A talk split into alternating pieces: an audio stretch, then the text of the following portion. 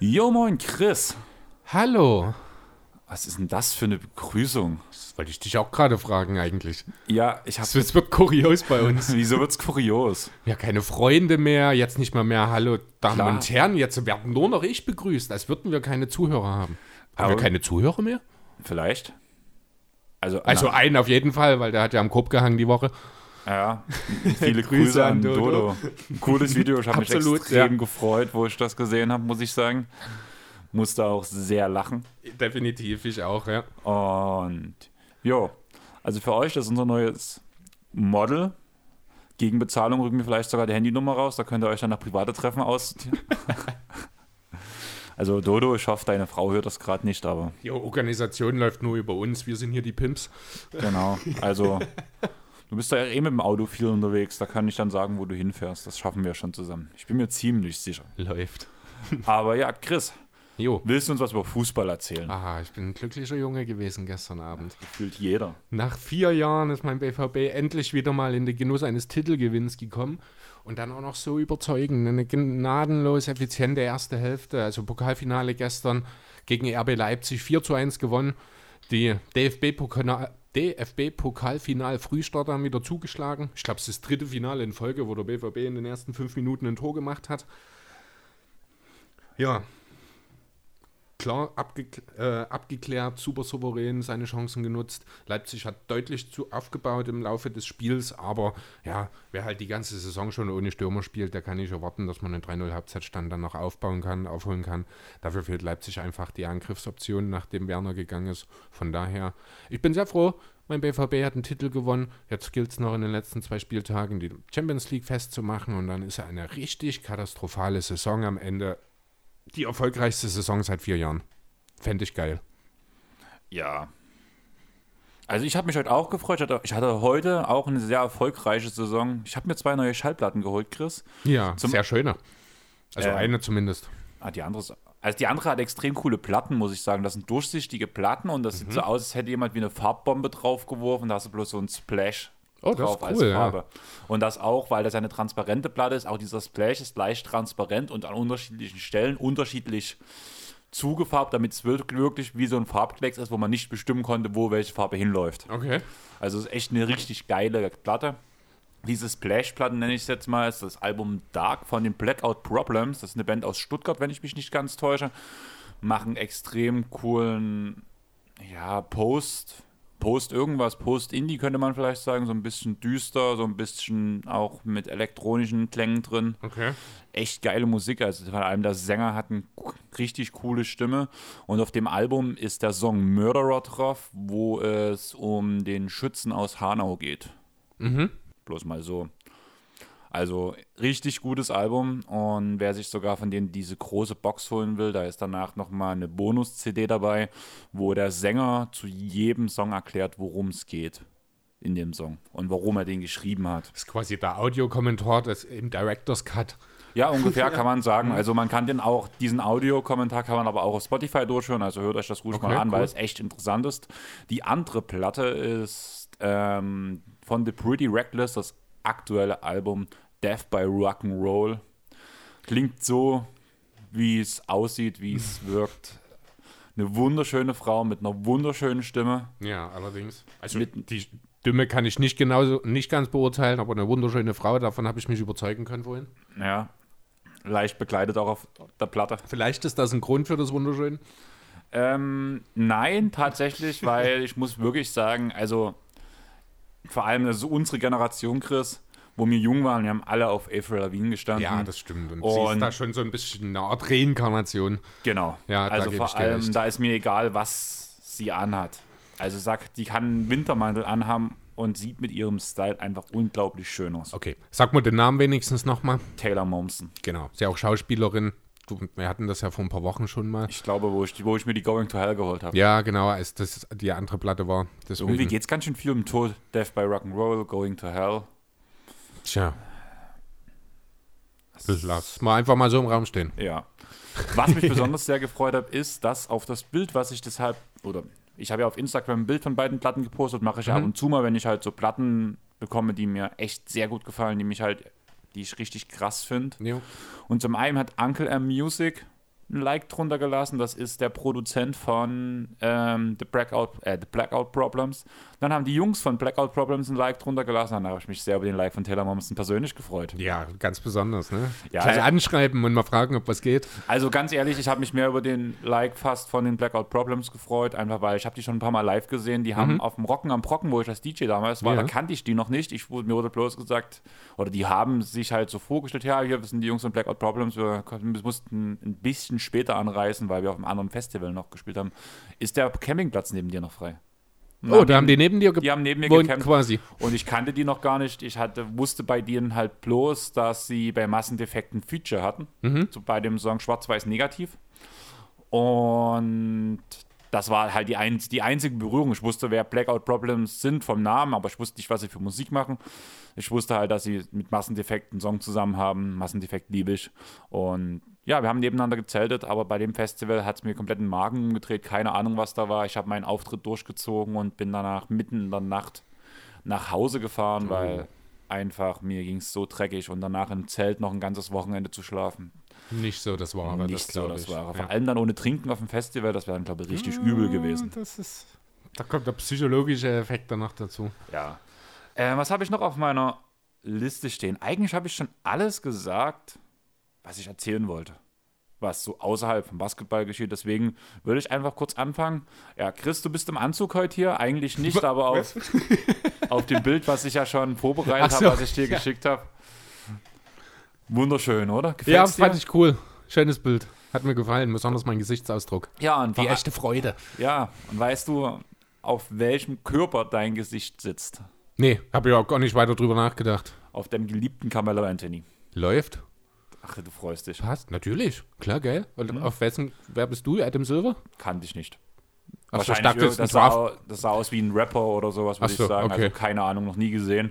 Aber eigentlich wollte ich mich auch auf den größeren Körper machen, einfach weil Du ein bisschen bin- größer bist, ja. genau. Aber dein Gesichtsausdruck auf dem Bild war so genial. Ja. Und dann habe ich ein Bild gesucht, wo ich auch ein bisschen blöd gucke. Es gab halt so ein paar, wo ich so meine typische Emo-Friese habe und sowas, wo halt, was ich eigentlich ganz cool finde und relativ normal oder ernst gucke. Aber ich habe mir gedacht, wenn ich dich schon so lächeln lasse, muss ich auch so ein bisschen einen verträumten Gesichtsausdruck zumindest haben. Ich glaube, den habe ich getroffen. Ich denke. Das passt schon. Und wir hoffen natürlich, euer oder das Bild gefällt euch. Chris wird abmischen. Korrekt. Mal gucken, ob ich einen Text schreibe oder ob Chris einen Text schreibt. Das finden wir schon noch raus. Auf jeden Fall ist Premiere heute. Wir haben ein Bild vor der Aufnahme.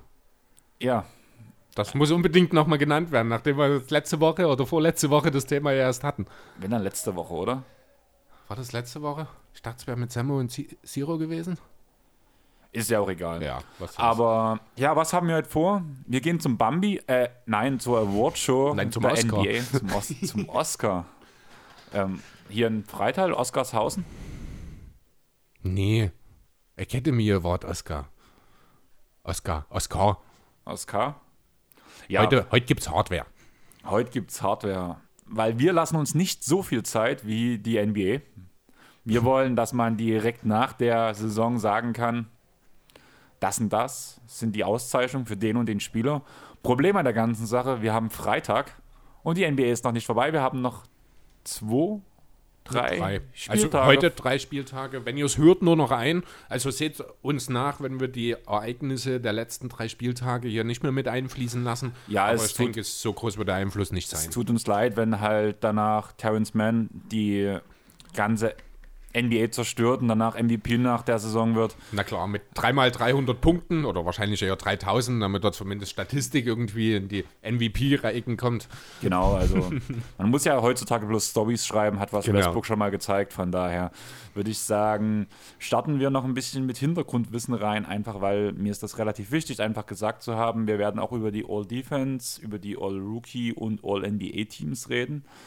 Im Vorhinein wurde eine Liste bekannt gegeben, dass gewisse Spieler ähm, auf Positionen doppelt besetzt werden dürfen. Unter anderem dürfen sowohl Jokic als auch Embiid als Center und als Forward gelistet werden. Was für ein Es- Blödsinn. Dürfen Batum, äh, Batum. Obwohl der auch so ein Spieler wäre, den hätte man auch als Guard listen können, muss ich mal ganz ehrlich sagen. Natürlich, wird halt- aber natürlich nicht in All-NBA. Genau. ähm, Brown, Tatum, Levine, Luca, LeBron, Kawhi, Peachy, Butler, Middleton, Simmons, Booker. Ja, das sind die, die als, als Guard und als Forward gelistet werden dürfen. Chris, jetzt kommt nämlich eine Sache. Du hast gesagt, das ist Unsinn. Ja. Ist das zum allerersten Mal dieser Unsinn? Würde ich behaupten wollen. Weiß ich nicht genau. Ich, ich meine, äh, das mit den Guards und Forwards, das kann ich total nachvollziehen, das ist okay. Warum man aber jetzt so unbedingt, klar, klar, es sind die beiden Favoriten auch auf den wichtigsten individuellen Award, über die wir hier reden, über Jokic und Embiid. Klar wäre es irgendwie schon sinnvoll, die im selben All-NBA wahrscheinlich dann fürs Team zu haben, aber ich muss ganz ehrlich sagen, ich habe mich da, ich bin da völlig davon abgegangen. Ich habe es im Grunde, ich habe drei Sender in meinen drei First, äh, in meinen drei First Teams. Ich habe drei Sender in meinen drei Teams. Ich bin da, ja, ich, für mich ist es einfach Quatsch zu überlegen, ob man jetzt Jokic und den Beat dann einen als Forward dann aufstellen muss. Äh, ich weiß gar nicht, ich glaube, ich habe es bei Spox heute gelesen. Die haben ja auch ihre All-NBA-Teams gemacht. Da war es sehr schön formuliert. Jokic hätte, wenn dann eher als Guard gewählt werden soll, können. Das hast du, glaube ich, bei den Koop-Jägern gehört, war das? Haben die im Nee, Podcast das habe so ich gesagt? gelesen heute. Okay, ja, dann ist bestimmt der Artikel aufs Box von Ole und dann äh, kann das schon hinkommen. Aber das war so ein Punkt, wo ich äh, sage, ja, das macht am Ende mehr Sinn. Aber letzten Endes, ich habe sie beide als Center gewertet. Im Grunde habe ich vier frei verfügbare Guard-Wing-Spots verteilt und den Center, kann man sagen. Also du kannst, also nochmal kurz zu dem Punkt, es ist tatsächlich nicht das erste Mal. Ich habe auch die ganze Zeit nicht dran gedacht, habe dann aber von Jonathan einen Pod gehört, wo er genau darüber geredet hat auch. Und da ist mir das wieder eingefallen. Kannst du dich an das letzte All-NBA-Team erinnern, dass Chris Middleton nicht dabei war? nee, kann ich. Weiß, nicht Da genau. war eine Story, dass Chris Middleton insgesamt mehr Stimmen hatte als andere in den All-NBA-Teams. Allerdings, die Hälfte waren auf Garten, die andere waren auf Forward gelistet. Ach so. Kannst du dich an die Story erinnern? Nee, das kann, war. kann ich nicht, aber wahrscheinlich ist es dann so, dass er halt jeweils, ich sag mal, einen Top 15 als Guard und als Forward war, aber eigentlich ein Top 5 Spieler, sage ich mal, wenn denn beide Stimmen zusammengewählt wurden, oder? So ungefähr stelle ich mir das gerade vor, aber ich habe echt keine Erinnerung gerade dran. naja, Top zu sein. 15 wäre, da wäre drinne gewesen in den Ja, All-NBA-Teams. war also, du weißt, worauf ich hinaus Genau. will. Und Okay. da, dadurch, dass die Stimmen einzeln gewertet wurden, war er halt nicht drin. Eieiei. Und deswegen gab es die Sache schon. Aber so wie es klang, zumindest bei Jonathan Pod, ich habe keinen Background-Check dafür gemacht, weil ich dem Jungen einfach vertraue, muss ich sagen, blind. Da wird halt wahrscheinlich werden nur noch neue Spieler dazugekommen sein, die man doppelt verfügen kann. Bei denen könnte ich mir sehr gut Kawhi vorstellen, zum Beispiel als Guard, dass der da auch gelistet werden kann. Oh, das ist schon, ja, gut, das ist im Endeffekt genau das, wie ich es gerade schon beschrieben habe. Im Grunde genommen hast du ja nicht mehr die Stammposition. Ne? Du hast einen, normalerweise noch einen Großen, der die Zone verankert. Du hast einen primären Ballhändler, der aber auch immer häufiger kein Point Guard mehr ist. Und der Rest sind, ja, versatile Flügelspieler letzten Endes. Ne? So ungefähr würde ich letzten Endes oder habe ich letzten Endes dann auch meine Teams gewählt. Ja, mit denen würde ich aber sagen, die tun mir bei dem Zeitpunkt reinschieben, wo mir Ja, die machen wir zum Schluss. Oder na, wo sie gut Oder? reinpassen, blöd Okay. gesagt. Weil zum Beispiel, wenn wir über den Rookie of the Year reden, könnten wir auch über das All-Rookie-Team reden, Ja, wenn wir sowieso bei den Rookies sind. Die- Oder beim Die Depoy. Die All-Defense-Teams. Genau, ja, das, stimmt, würde ich halt gerne machen. kombinieren. Und dann lassen wir aber die All, ja, ich würde sagen, MVP ist eh der letzte Award, den wir vergeben und dann passen die All-NBA-Teams gut dort dahinter. Dann haben wir einen groben Plan, denke ich, wie wir vorgehen. Genau. Jo, womit willst du anfangen? Ich würde sagen, da wir gerade auch darüber geredet haben, würde ich direkt mit dem Rookie of the Year anfangen. Okay. Einfach aus dem Grund, dann haben wir auch gleich die erste Liste weg. Das erste Team meinst du? Das erste Team, genau. Mhm. Beziehungsweise die ersten zwei Teams sind es ja. Ja, ja, stimmt. Okay. Hast du dich schwer getan mit dem Rookie of the Year? Ähm, beim Rookie of the Year nicht. Allerdings habe ich mir so zwei Stichpunkte, drei Stichpunkte sogar vor meine drei Plätze gemacht, die ich mir rausgesucht habe. Und Stichpunkt Nummer eins ist, Chris, definier mir doch bitte nochmal den Rookie of the Year, weil du das so gut kannst. Äh, ja, wortwörtlich habe ich natürlich den Wortlaut von Donovan Mitchells T-Shirt nicht mehr dabei. Ähm, aber sinngemäß kann man sagen, ist ein Rookie ein junger Spieler, der in die Liga kommt und das erste Jahr im Spielbetrieb bei seinem Team teilnimmt. Also ein Spieler, der das erste Mal auf, also in seiner ersten, nein, wie formuliere ich es? Die Saison, in der der Spieler sein erstes NBA-Spiel bestritten hat, ist seine Rookie-Saison. Okay, das ist die Definition eines Rookies. Genau. Und der Rookie of the Year ist jetzt die Frage: Ist für dich der Rookie of the Year der beste Spieler der, Akte, der in dieser Saison? Oder der, der am meisten Potenzial aufblitzen gelassen hat? Oder der wertvollste vielleicht, so wie es ja beim MVP ist? Ja, also der mit dem meisten Potenzial nicht. Es sei denn, er bringt das Potenzial auch direkt auf die Straße. Grundsätzlich Rookie of the Year, der Rookie des Jahres sollte der beste Spieler sein. Das muss man natürlich immer ein bisschen ins Verhältnis setzen, denn je früher du gepickt wirst, desto schlechter ist für gewöhnlich dein Team, desto bessere Chancen hast du natürlich entsprechend auch die Statistiken aufzulegen, die immer sehr gern hergezogen werden. Ähm, andererseits kann ich mich jetzt aber auch nicht so richtig erinnern, dass es mal einen, einen späten First Rounder gab, der zu einem Contender kam und Rookie of the Year geworden ist. Einfach, weil halt die Qualität natürlich dann später für gewöhnlich abbaut, wenn man nicht gerade noch so einen Spieler wie Ginobili, Butler oder Isaiah Thomas äh, irgendwie spät noch im Draft sich sammeln kann. Es sind ja die Rookie of the Year Kandidaten für gewöhnlich schon in den Top 15 zu verorten. Okay, ich habe mir jetzt halt überlegt, wie tue ich es werten, weil der wertvollste Spieler ist es halt irgendwo nicht. Also ähnlich wie beim MVP auf die Saison gesehen. Für mich ist schon irgendwo der Rookie of the Year, der beste Rookie aus dem aktuellen Jahrgang. Genau.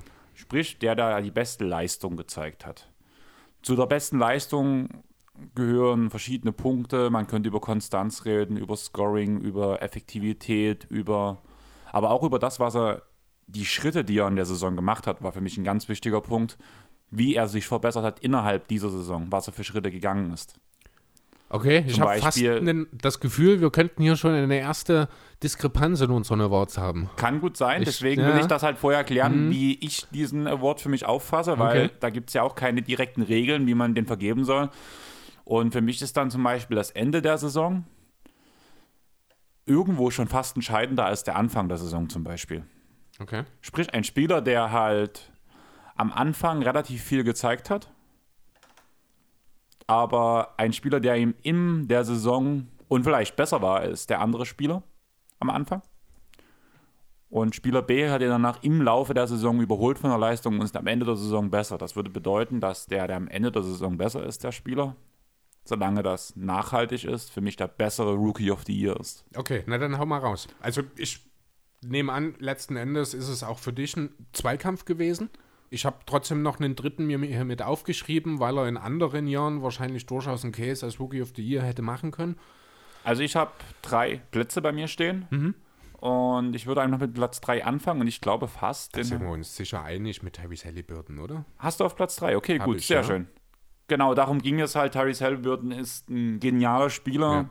Hätte immer einen Case gehabt, muss ich ganz ehrlich sagen. Er spielt von Beginn, von seinem ersten Spiel an, kann man sagen, wie ein Veteran. Ja selbst seine Mitspieler, Harrison Barnes, ein extrem erwachsener Spieler, der halt schon viel gesehen hat, hat gesagt, der gibt uns eine gewisse Sicherheit, was sonst bloß gestandene Veteranen tun.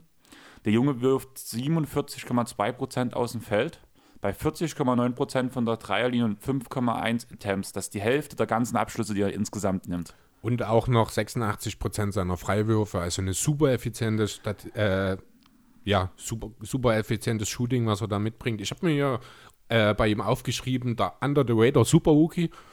Ja, genau so ungefähr. Aber weil du gerade die Freiwurfquote rausgehauen hast, muss mhm. ich sagen, lustiger Funfact ist dir aufgefallen, dass ähm, Tyrese mehr fault, also dass er an die Freiwurflinie geht. Ja, er nimmt nur einen Freiwurf pro Spiel im Schnitt, hat aber eineinhalb Fouls, ich glaube. Ne? Ja, genau. Mhm. Ja. Fand ich ganz lustig.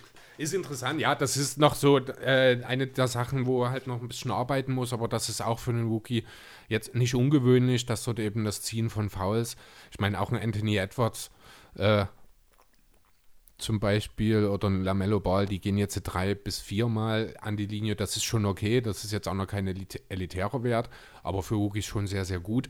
Kommt man schon selten darüber einfach. Das ist einfach eine Sache, da kommt die Erfahrung, da weiß man dann in manchen Abschlusssituationen einfach am Anfang noch nicht, wie man es handhaben muss, um dann eben das Foul noch zu bekommen. Äh, ja, wie gesagt, sind Erfahrungswerte, deswegen da mache ich mir bei Halliburton überhaupt keine Gedanken. Hat jetzt in Abwesenheit von Fox ein bisschen den richtigen Point Guard gemacht. Äh, ist ja eigentlich mehr der Off-Guard neben Fox gewesen, hat aber auch dort super effizient, ich glaube, fast 20 und 8 aufgelegt in ein paar Spielen äh, mit ganz, ganz wenigen Turnovern. Also Tyrese Halliburton äh, wird vielleicht irgendwann auch mal in eine All-Star-Diskussion kommen, denke ich. Da wäre ich genau bei dem Punkt. Meine Frage wäre an dich gewesen: Was siehst du als Best Case für Halliburton? Jo, habe ich dir gerade genannt. Soll ich dir meinen Punkt vorlesen, den ich hier stehen habe? Mhm. Sehen ihm einen All-Star oder dritte Option in einem Championship-Team? Ja, genau. Da sind so wir uns relativ einig, genau. Ich habe so ein bisschen so einen kleinen Pfeil daran gemacht, so diese Clay Thompson-Rolle mit ein bisschen Handles dazu. Ja, Weil ich traue ihm auch, als, ja, ist auch schon für, mhm. für einen Rookie so ein guter Verteidiger. Ja. Kann den Dreier effektiv werfen bei hoher Effektivität. Thompson ist auch niemand, der großartig Freiwürfe zieht, zum Beispiel. Nee, natürlich nicht, weil er ja nicht trippelt. Genau. Aber das waren halt so, aber kann den Ball auch mal gut bewegen, kann den Chip-Pass spielen. Also das Playmaking von Halliburton finde ich teilweise noch ein bisschen underrated, um ehrlich zu sein. Also mhm. da ist er auch ein Clay Thompson ungefähr sieben Millionen Level überlegen. Du meinst 700 Millionen Tripler? Ja, so ungefähr. ja. äh, aber so der Vergleich an sich, ja, das ist schon cool. Er braucht halt wahrscheinlich im Idealfall schon jemanden, der als klarer Point Guard, als klarer Ballhändler vorangehen kann. Dann kann er aber dort eben super entlasten, kann genau all diese Sachen bringen, die ein Team braucht, eben um erfolgreich zu sein, die nicht unbedingt im Boxscore auftauchen. Vielleicht wird er auch nie ein 20-Punkte-Scorer. Andererseits entwickelt sich die NBA ja gerade dahin, dass irgendwann mal jeder ein 20-Punkte-Scorer ist. Äh, von daher, ja, ist das für ihn durchaus möglich, ist aber nicht das, worüber sich seine Rolle in der Zukunft definieren wird. Genau. Ich muss ehrlich sagen, ich bin überrascht, dass du auf Platz 3 Halliburton hast, einfach aus dem Grund, du bist da schon so jemand, der auch so auf die Effizienz auch gerne guckt und sowas. Der ja, du, halt du hast gedacht, ich habe ihn höher? Ich habe gedacht, du hast ihn auf 2 und Edwards auf 3. Nee, habe ich tatsächlich auch gar nicht drüber nachgedacht. Also Halliburton war für mich die ganze Zeit das sichere dritte Spot. Ich habe wirklich lange überlegt zwischen den anderen beiden letzten Endes, wen ich denn als Rookie of the Year nehmen will. Aber und? da hat Halliburton nie wirklich einen Case gehabt. Ich habe mich für Ball entschieden am Ende. Als Platz 2 oder Platz 1? Als Rookie of the Year. Okay, also bleiben wir erstmal Platz 2, weil auch da sind wir uns einig. Da habe ich oh, Anthony okay. Edwards stehen. Und genau da dachte ich eigentlich, du gehst in Richtung Edwards, weil so wie du auch am Anfang beschrieben hast, wenn jemand hinten raus besser wird, und das ist ja, du hast ja im Grunde genau Anthony Edwards beschrieben. Ja, aber sind wir doch mal ehrlich, das Ding ist, dass Ball am Ende der Saison bloß wegen seiner Verletzung nicht besser war, als Edwards jetzt ist. Weil ich muss sagen, Ball hat, wo er so topfit war und gespielt hat, schon mindestens auf gleich, gleichem Level wie Edwards jetzt gespielt. Lamello ist der bessere Spieler genau. als Edwards. Da gibt es genau. überhaupt keine Diskussion. Das Problem war halt das Thema Spiele. Ich habe jetzt hier, ich habe mir das schon Mitte der Woche, habe ich mir die Screenshots aus BKWF gemacht. Da mögen jetzt noch mal ein, zwei Spiele dazugekommen sein. Aber ich habe halt hier stehen Lamello 48, Anthony Edwards 69 Spiele. Ne, das ist eine Menge. Das ist eigentlich ja. eine Sache, gerade in einer Saison, wo ohnehin schon 10 Spiele weniger sind, 20 von 72 Spielen verpassen. Da kommen wir langsam an den Punkt, wo es kritisch wird. Haben wir ja damals schon, als Lamello sich verletzt hat, drüber geredet. Äh, ja, wenn er nicht zurückgekommen wäre, hätte ich ihm den Titel auch nicht gegeben. Meine Erklärung für den Punkt war halt eigentlich vor allem bezogen auf den Vergleich Halliburton zu Edwards, muss ich sagen. Mhm. Während. Achso, also, weil Edwards an Halliburton bei dir noch vorbeigegangen ist. Genau. Okay. Im Laufe der Saison. Ich habe so ein bisschen mit so einer Börsenlinie verglichen, kann man fast sagen. Ja. Du hast bei Edwards äh, bei Halliburton eine gerade Linie, die konstant ist, die, die sinkt nicht, die tut vielleicht sogar leicht steigen. Mhm. Und bei Edwards hast du so eine Linie, die immer ausschlägt, oh, nach oben und nach unten, aber die ist kontinuierlich, ist dieser Ausschlag, dieses Zickzack-Muster von der, so einer Börsenlinie immer weiter hochgegangen. Ja, das stimmt. Und ich gebe dir Briefen Siegel, nächstes Jahr geht sie noch nicht in den Keller. Nee, definitiv nicht. Also Anthony Edwards, ich war ja auch relativ skeptisch, muss ich sagen, am Anfang der Saison, die ersten ein, zwei Monate. Aber er hat sich wirklich deutlich, da ist wirklich auch, muss man, äh, ich glaube, Chris heißt der Finch, den Coach, äh, den neuen bei den Timberwolves, dort nochmal äh, deutlich auch positiv hervorheben. Der hat Edwards nochmal ja, deutlich mitgegeben, was er denn besser machen können. Er geht öfter zur Zone, seine Wurfauswahl ist besser geworden, schließt öfter ab am Ring. Ähm, dadurch ist eben auch die Effizienz besser geworden. Man kann ihm eben nicht mehr unbedingt äh, so eng draußen verteidigen, weil er jetzt eben in der Lage ist, seine Gegenspieler dann eben auch zu schlagen, zum Grob zu kommen. Dadurch eröffnen sich wiederum Räume, deswegen fällt der Wurf besser. Also das ist wirklich, da muss man Chris Finch, glaube ich, wirklich nochmal ganz deutlich loben. Äh, äh, auch die Tatsache eben, die Angelo Russell von der Bank kommen zu lassen, ist dort sicherlich sehr, sehr wichtig gewesen. Ähm, ja, aber letzten Endes hat Edwards für mich persönlich ein bisschen zu lange gebraucht, um in die Saison zu kommen. Ich habe mir hier auch aufgeschrieben, hätte die Saison 20 Spiele mehr und Lamello würde schlechter seiner Verletzung zurückkommen. Äh, dann hätte Edwards durchaus noch einen Case machen können bei weiterer Entwicklung, wie es bisher stattgefunden hat. Aber jetzt so zum Stichtag heute muss ich mit Ball gehen. Ja, und der Stichtag heute wird auch Sonntag noch so da sein. Ja, Gebe ich dir. Brief und Siegel dafür. Äh, meine erste Frage wäre: The next human highlight reel? Ist er schon. Also, wir sind bei Ball jetzt. Man kann, Nein. trifft, achso, Nein, du bist bei noch bei Edwards. Edwards. Ich Also noch bei beide. Edwards. Beide. Also ich würde im Zweifel, würde ich mir immer lieber Lamello als Edwards anschauen, weil ich bin mehr der Typ Finesse als Energie. Aber auch ein Anthony Edwards, da haut natürlich, hat er jetzt auch, ich glaube, letzte Nacht wieder ein Wahnsinns-Windmill rausgehauen. Das ist schon definitiv jemand, den werden wir vielleicht noch mal im Dunk-Contest sehen. Das, das Ding ist, wer war the human highlight reel? Äh, war das nicht Nick? War das nicht Vince? Oh, hat so viele Spitznamen, ich komme da durcheinander. Kann sein. Das, vielleicht gab es da auch verschiedene, ist auch egal.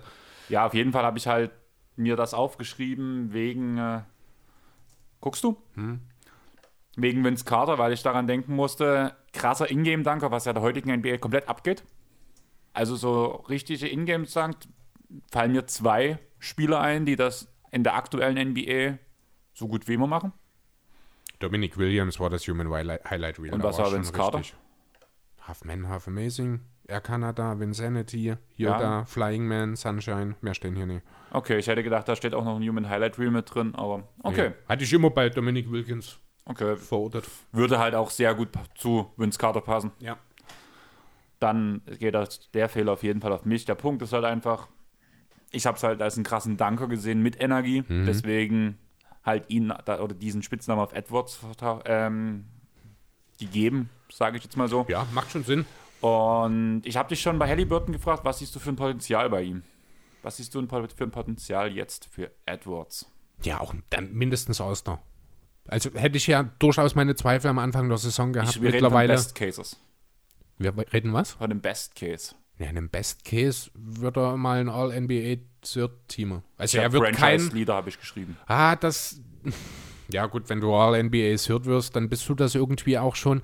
Ähm, andererseits eigenes Fleisch und so, aber ist Ben Simmons letztes Jahr auch All-NBA Third gewesen. Den würde ich jetzt nicht als Franchise-Leader verorten. Deswegen, also so, das ist das Ceiling, was ich in Edwards sehe. Ich sehe ihn nicht als Franchise-Player, denn ich denke, er braucht schon ein bisschen Hilfe um sich herum. Ich kann mir nicht vorstellen, dass er mal über Dauer ein Team alleine tragen kann.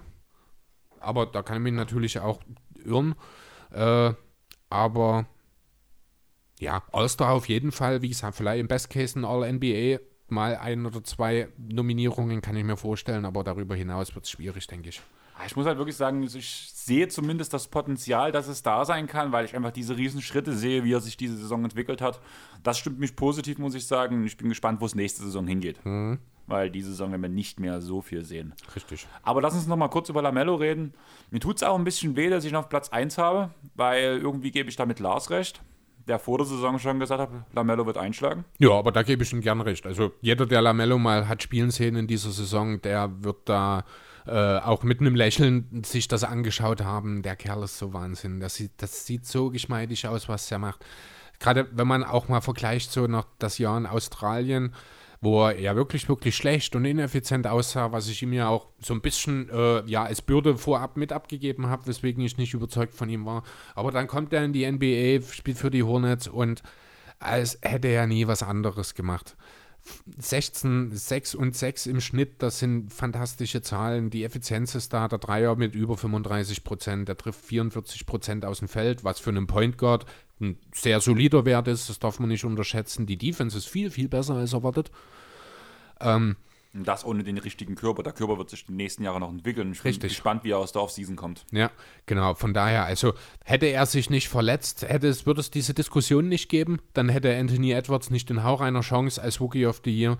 Dadurch, dass eben Ball 20 Spiele ausgefallen ist, gab es die Diskussion, aber ja, im Endeffekt, für mich persönlich war Lamello einfach nochmal eine Stufe über Edwards und deswegen reichen auch diese 20 Spiele nicht, um ihn den Award wegzunehmen. Ja, gebe ich dir vollkommen recht. Auch bei Lamello die Frage, wo siehst du das Potenzial im Best Case? MVP.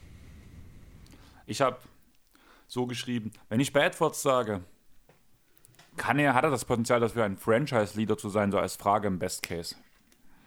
Kann man eigentlich bei Lamello schon sagen, ist er es für sein Team jetzt, jetzt nicht schon sogar? Hm, gut möglich. Also Lamello ist definitiv mit einem höheren Ceiling ausgestattet als Edwards, finde ich.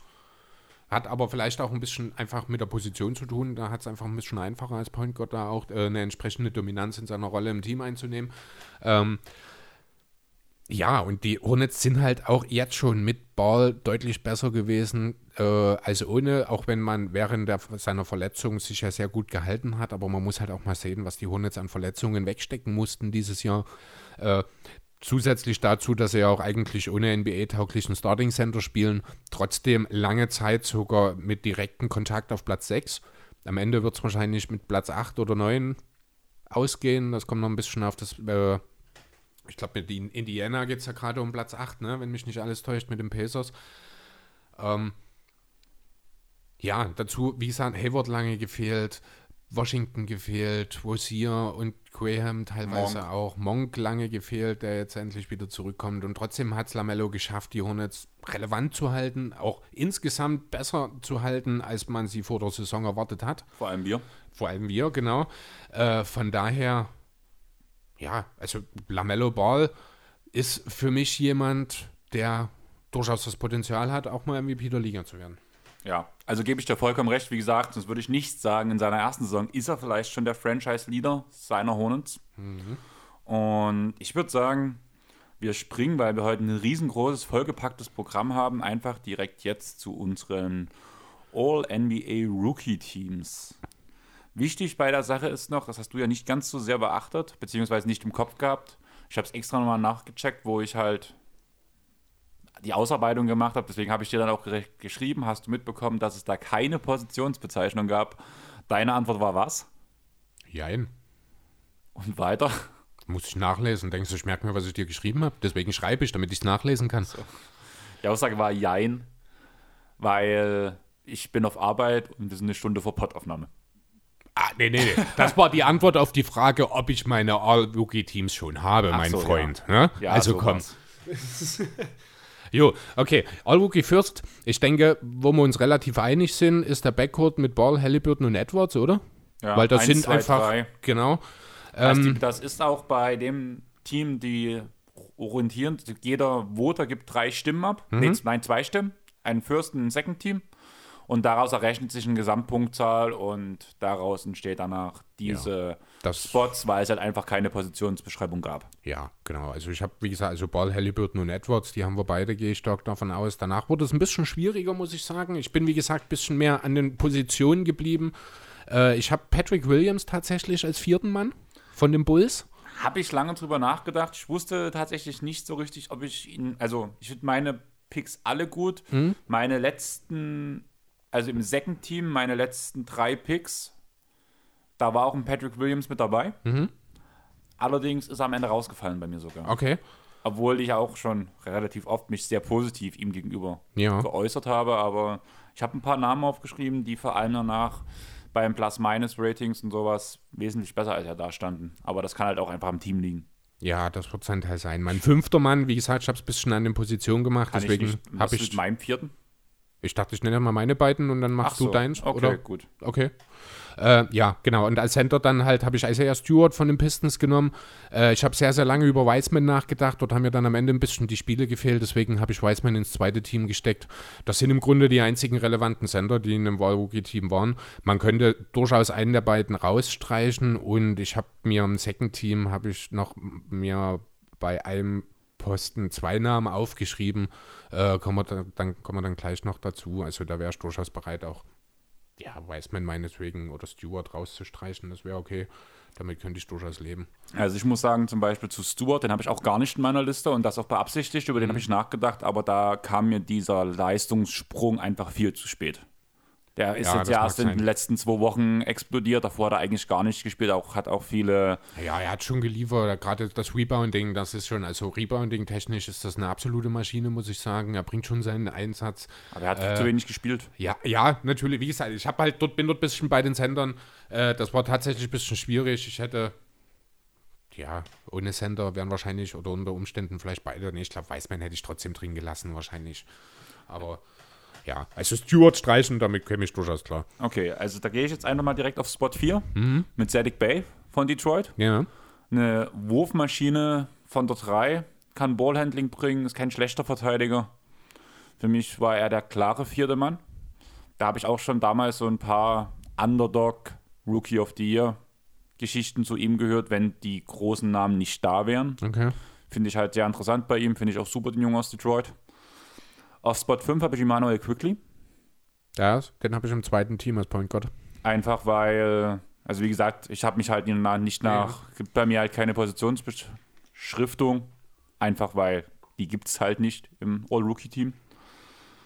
Und ich würde sagen, mein Spot 1 im Second Team, das kommt danach ungefähr mit deinem dann gleich, würde ich sagen. Das ist nämlich bei mir James Wiseman, Mhm. so von der Reihenfolge her. Weiter geht's mit Desmond Bain, Habe ich auch im zweiten Team. Peyton Pritchard, Den habe ich nicht. weil ich finde dafür, dass er so schmächtig und dieses Ballhandling, was er schon mitbringt, vor allem wenn er der First Ballhändler ist, kann er was bringen gegen Bank-Units schon als Rookie. Und wenn er gegen Starting Fives spielt, als Off-Guard, als Corner-Free-Schütze, genial. Ja, ein Super bisschen Junge. schmächtig als Off-Guard. Das funktioniert halt nur offensiv. Genau. Ähm, ja, nee, ist durchaus relevant. Das wäre dann wahrscheinlich oder unter Umständen einer, der dann halt potenziell für Isaiah Stewart bei mir reinrutschen würde. Ähm, ja, wen hast du noch im zweiten? Ähm, Isaac Okoro von den Cavs. Cavs. Spielt schon viele Minuten, guter Verteidiger. Mhm. Auch wenn man es in seinen Zahlen nicht ablesen kann, unschätzbar wertvoll Ja. und vor allem intelligent auf dem Feld. Und Danny Avdija. Den habe ich auch nicht dabei. Der hat mir, da fehlen mir auch ein bisschen die Spiele, muss ich ehrlich sagen. War halt viele Verletzungen, aber ich fand, Genau. er hat halt ein cooles Arsenal gezeigt schon. Vielleicht hatte ich auch zu sehr ein bisschen den Blick auf ihn, weil wie gesagt, bei den Rookies war es ein bisschen schwierig, muss ich sagen. Das war für mich auch einer der schwierigsten Punkte zum Ausarbeiten. Dieses All-Rookie-Team. Aber ich hatte halt relativ viele Wizards-Spiele geguckt, vor allem zu der Zeit, wo Mo und Isaac noch, oder Isaac spielt ja auch noch bei den Wizards, aber auch um ein bisschen Westbrook zu haten, deswegen habe ich halt Ja, ja, okay. Gut, also ich habe im zweiten Team Quickly, wie gesagt, als Guard neben Desmond Bain. Äh, James Wiseman ist mein Center quasi im zweiten Team. Daneben habe ich noch Chishon Tate von den Rockets. Muss ich ganz ehrlich, scheiße. Also ja, hätte ich gern drin, würde ich auch sofort Afdija dafür rausnehmen. Ich bin die Draftliste durchgegangen. Ja, dumm gelaufen. Tate undrafted. Scheiße. Sorry, Leon. ja. ähm, und ich habe auf der 3 habe ich äh, Isaac Okoro beziehungsweise Sadik Bey. Hast du beide jetzt auch schon genannt? Das ist das, was ich gerade meinte, wo ich dann äh, zusätzlich noch zu Pritchard quasi dann Isaiah Stewart durchaus bereit wäre zu streichen, um das Positionslose zu machen. Äh, ja, hast du zu beiden schon entsprechend gesagt. Ich würde nochmal ein Wort zu Bane, der, ja, der Arsch auf Eimer Rookie in Memphis ist, einmal mehr, wie das die Grizzlies in Sachen Rookie Drafting in den letzten Jahren wirklich nahezu perfektionieren. Ähm, ja, so großartiger Dreierschütze, stämmiger Kerl, sehr kräftig, nicht unbedingt der schnellste, aber kann dafür auch eben auch mal gegen größere Gegenspieler ein bisschen mithalten. Äh, sehr intelligenter Spieler, eine super Ergänzung zu Mo Moend und Triple J, deswegen, ja, Desmond Bain. Wollte ich einfach noch mal ein bisschen hervorheben.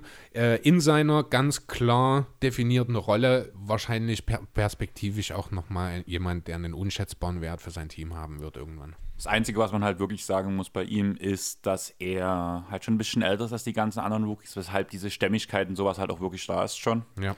Der Junge hat ja eigentlich gefühlt gar keinen Hals. Nee, das stimmt. Und ja.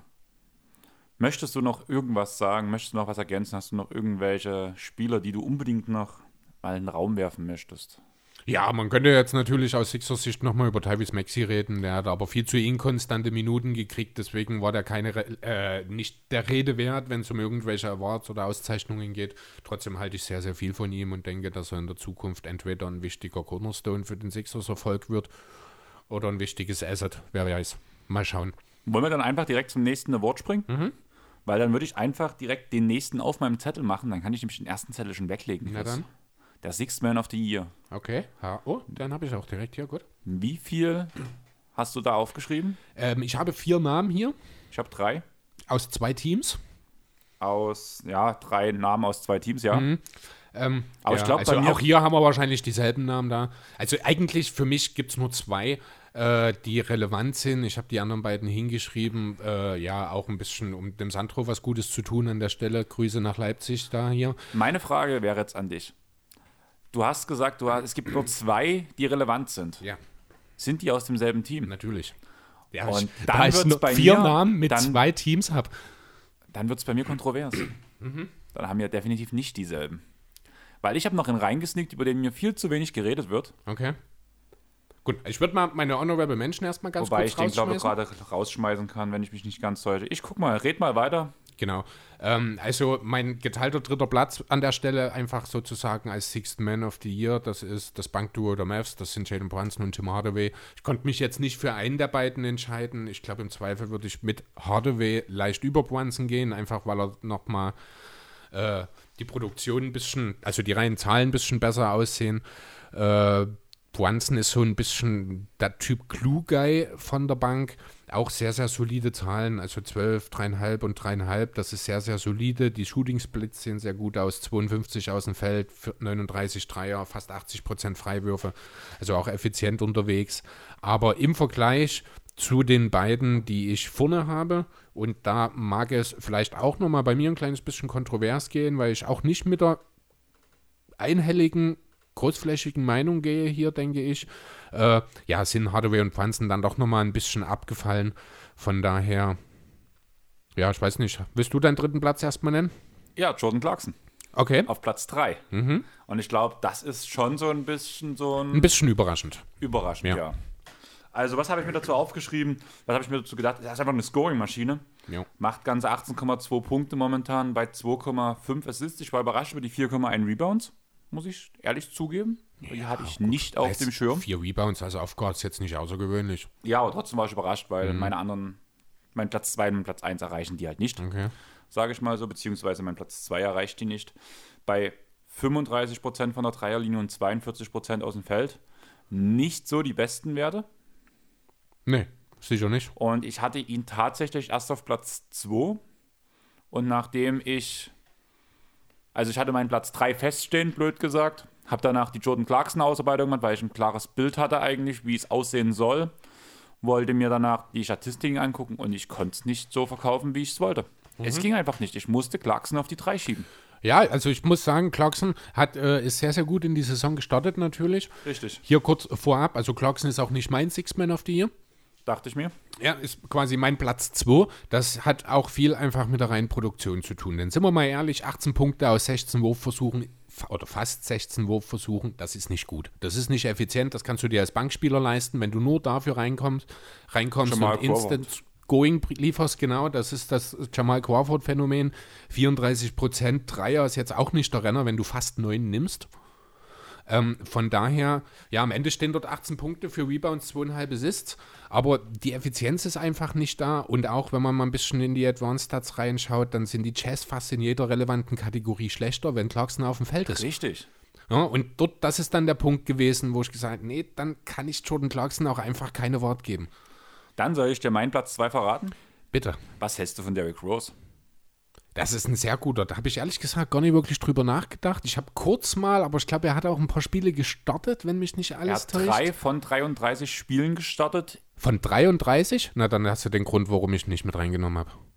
Und er hat 15 Spiele von der Bank für Detroit gemacht. Ja, stimmt. Der kam ja erst in dieser Saison. Richtig. Gut. Also ich habe ganz kurz über Rose nachgedacht, aber ich glaube, ich habe den gedacht. Oder habe ich über Rose? Habe ich. Ich weiß es gar nicht mehr. Vielleicht ist er mir auch entgangen. Aber das ist ein guter Punkt tatsächlich, ja. ja. Also bloß mal so, seit Rose bei den Knicks ist, ging der Lauf 28-15, nur mal so nebenbei. Diese überraschenden Nix.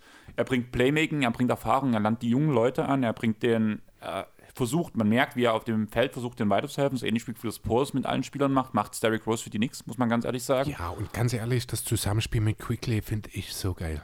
Genau. Ja, und das ist schon das Perfekte, der Veteran und der Rookie, beide von der Bank, die sich so super ergänzen. Stimmt, Derrick Rose ist mir tatsächlich auch durch die Lappen gegangen. Das ist ein absoluter Top-3-Kandidat. Genau. Ja. Und der Punkt danach, der nächste ist einfach, also ich habe mir jetzt bloß die Werte für die Knicks rausgeschrieben. In Detroit war es leicht schlechter, aber nicht viel schlechter. Und in, bei den Knicks steht er bei 15,1 Punkte, 4,3 Assists, 2,9 Rebounds, bei 48,7% aus dem Feld und 40,7 Dreier Prozent, äh, Ja. Prozente. Bei einem Effective Field Goal von 53,1. Ja, ist okay, ist jetzt nicht der Renner. Für einen Bankspieler, aber so gut. Aber Ja, gut. gut, Jordan Clarkson hat 51 Prozent. Äh, mein Nummer 1, also mein Six-Man of the Year, Hat kommt auf 85, 65,8 Prozent. Ja, ich habe, wie gesagt, ein bisschen veraltete. Bei mir sind es nur 66,4, habe ich noch hier stehen. Äh, genau, ja, aber wie gesagt, ist okay. Ne? Also Jalen Brunson und Tim Hardaway haben beide bessere Effizienzwerte als Rose Die sind beispielsweise. mir völlig untergegangen, muss ich sagen. Ich habe noch drüber nachgedacht, auch weil wir ja am Quizpot über die Six Men of the Year Kandidaten geredet haben. Ja. Aber da hatte ich Brunson so ein bisschen im Kopf. Aber irgendwie ist mir dieser Rose danach in den Kopf gesponnen. Wo ist ein super Pick, muss ich ganz ehrlich sagen. Das ärgert mich auch, dass ich da nicht dran gedacht habe. Und dann halt nach ein bisschen Background-Check und gucken.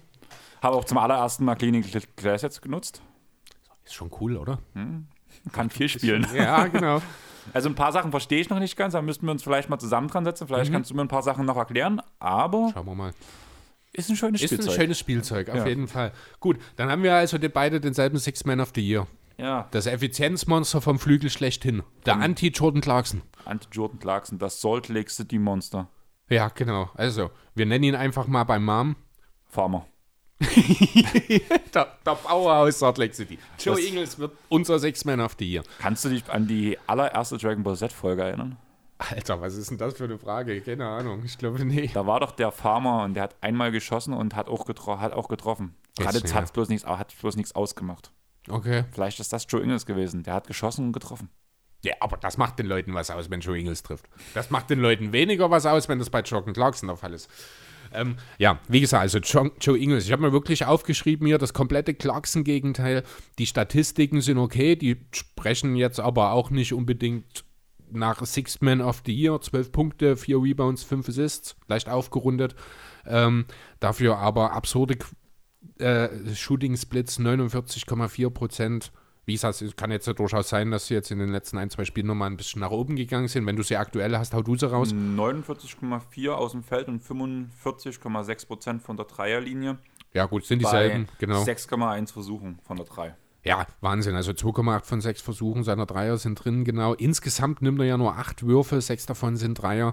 Äh, wenn du die aber mit fast 46 Prozent triffst, dann ist es natürlich sehr gut für deine Effizienz. Er war ja lange Zeit, ich glaube sogar auf Kurs der besten True-Shooting-Saison aller Zeiten.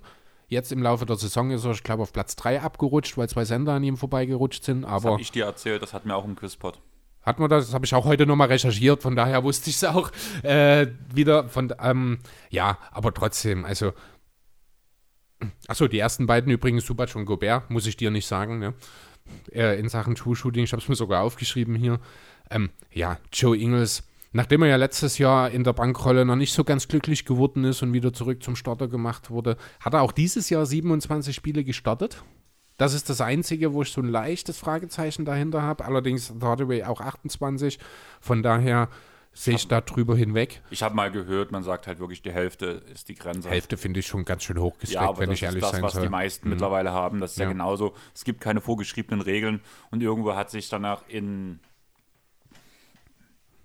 der Wählerlandschaft, sage ich mal so, so ein paar Sachen danach herauskristallisiert, die immer mal so üblich waren und da ist die Hälfte ungefähr das, was so gesagt wird. Jo, letztlich muss es ja auch derjenige, der wählt, selber entscheiden. Da lässt ja die NBA auch den Journalisten, die da entsprechend wahlberechtigt sind, sehr, sehr viel Freiheiten dort, ohne dass sie irgendwelche Vorgaben machen.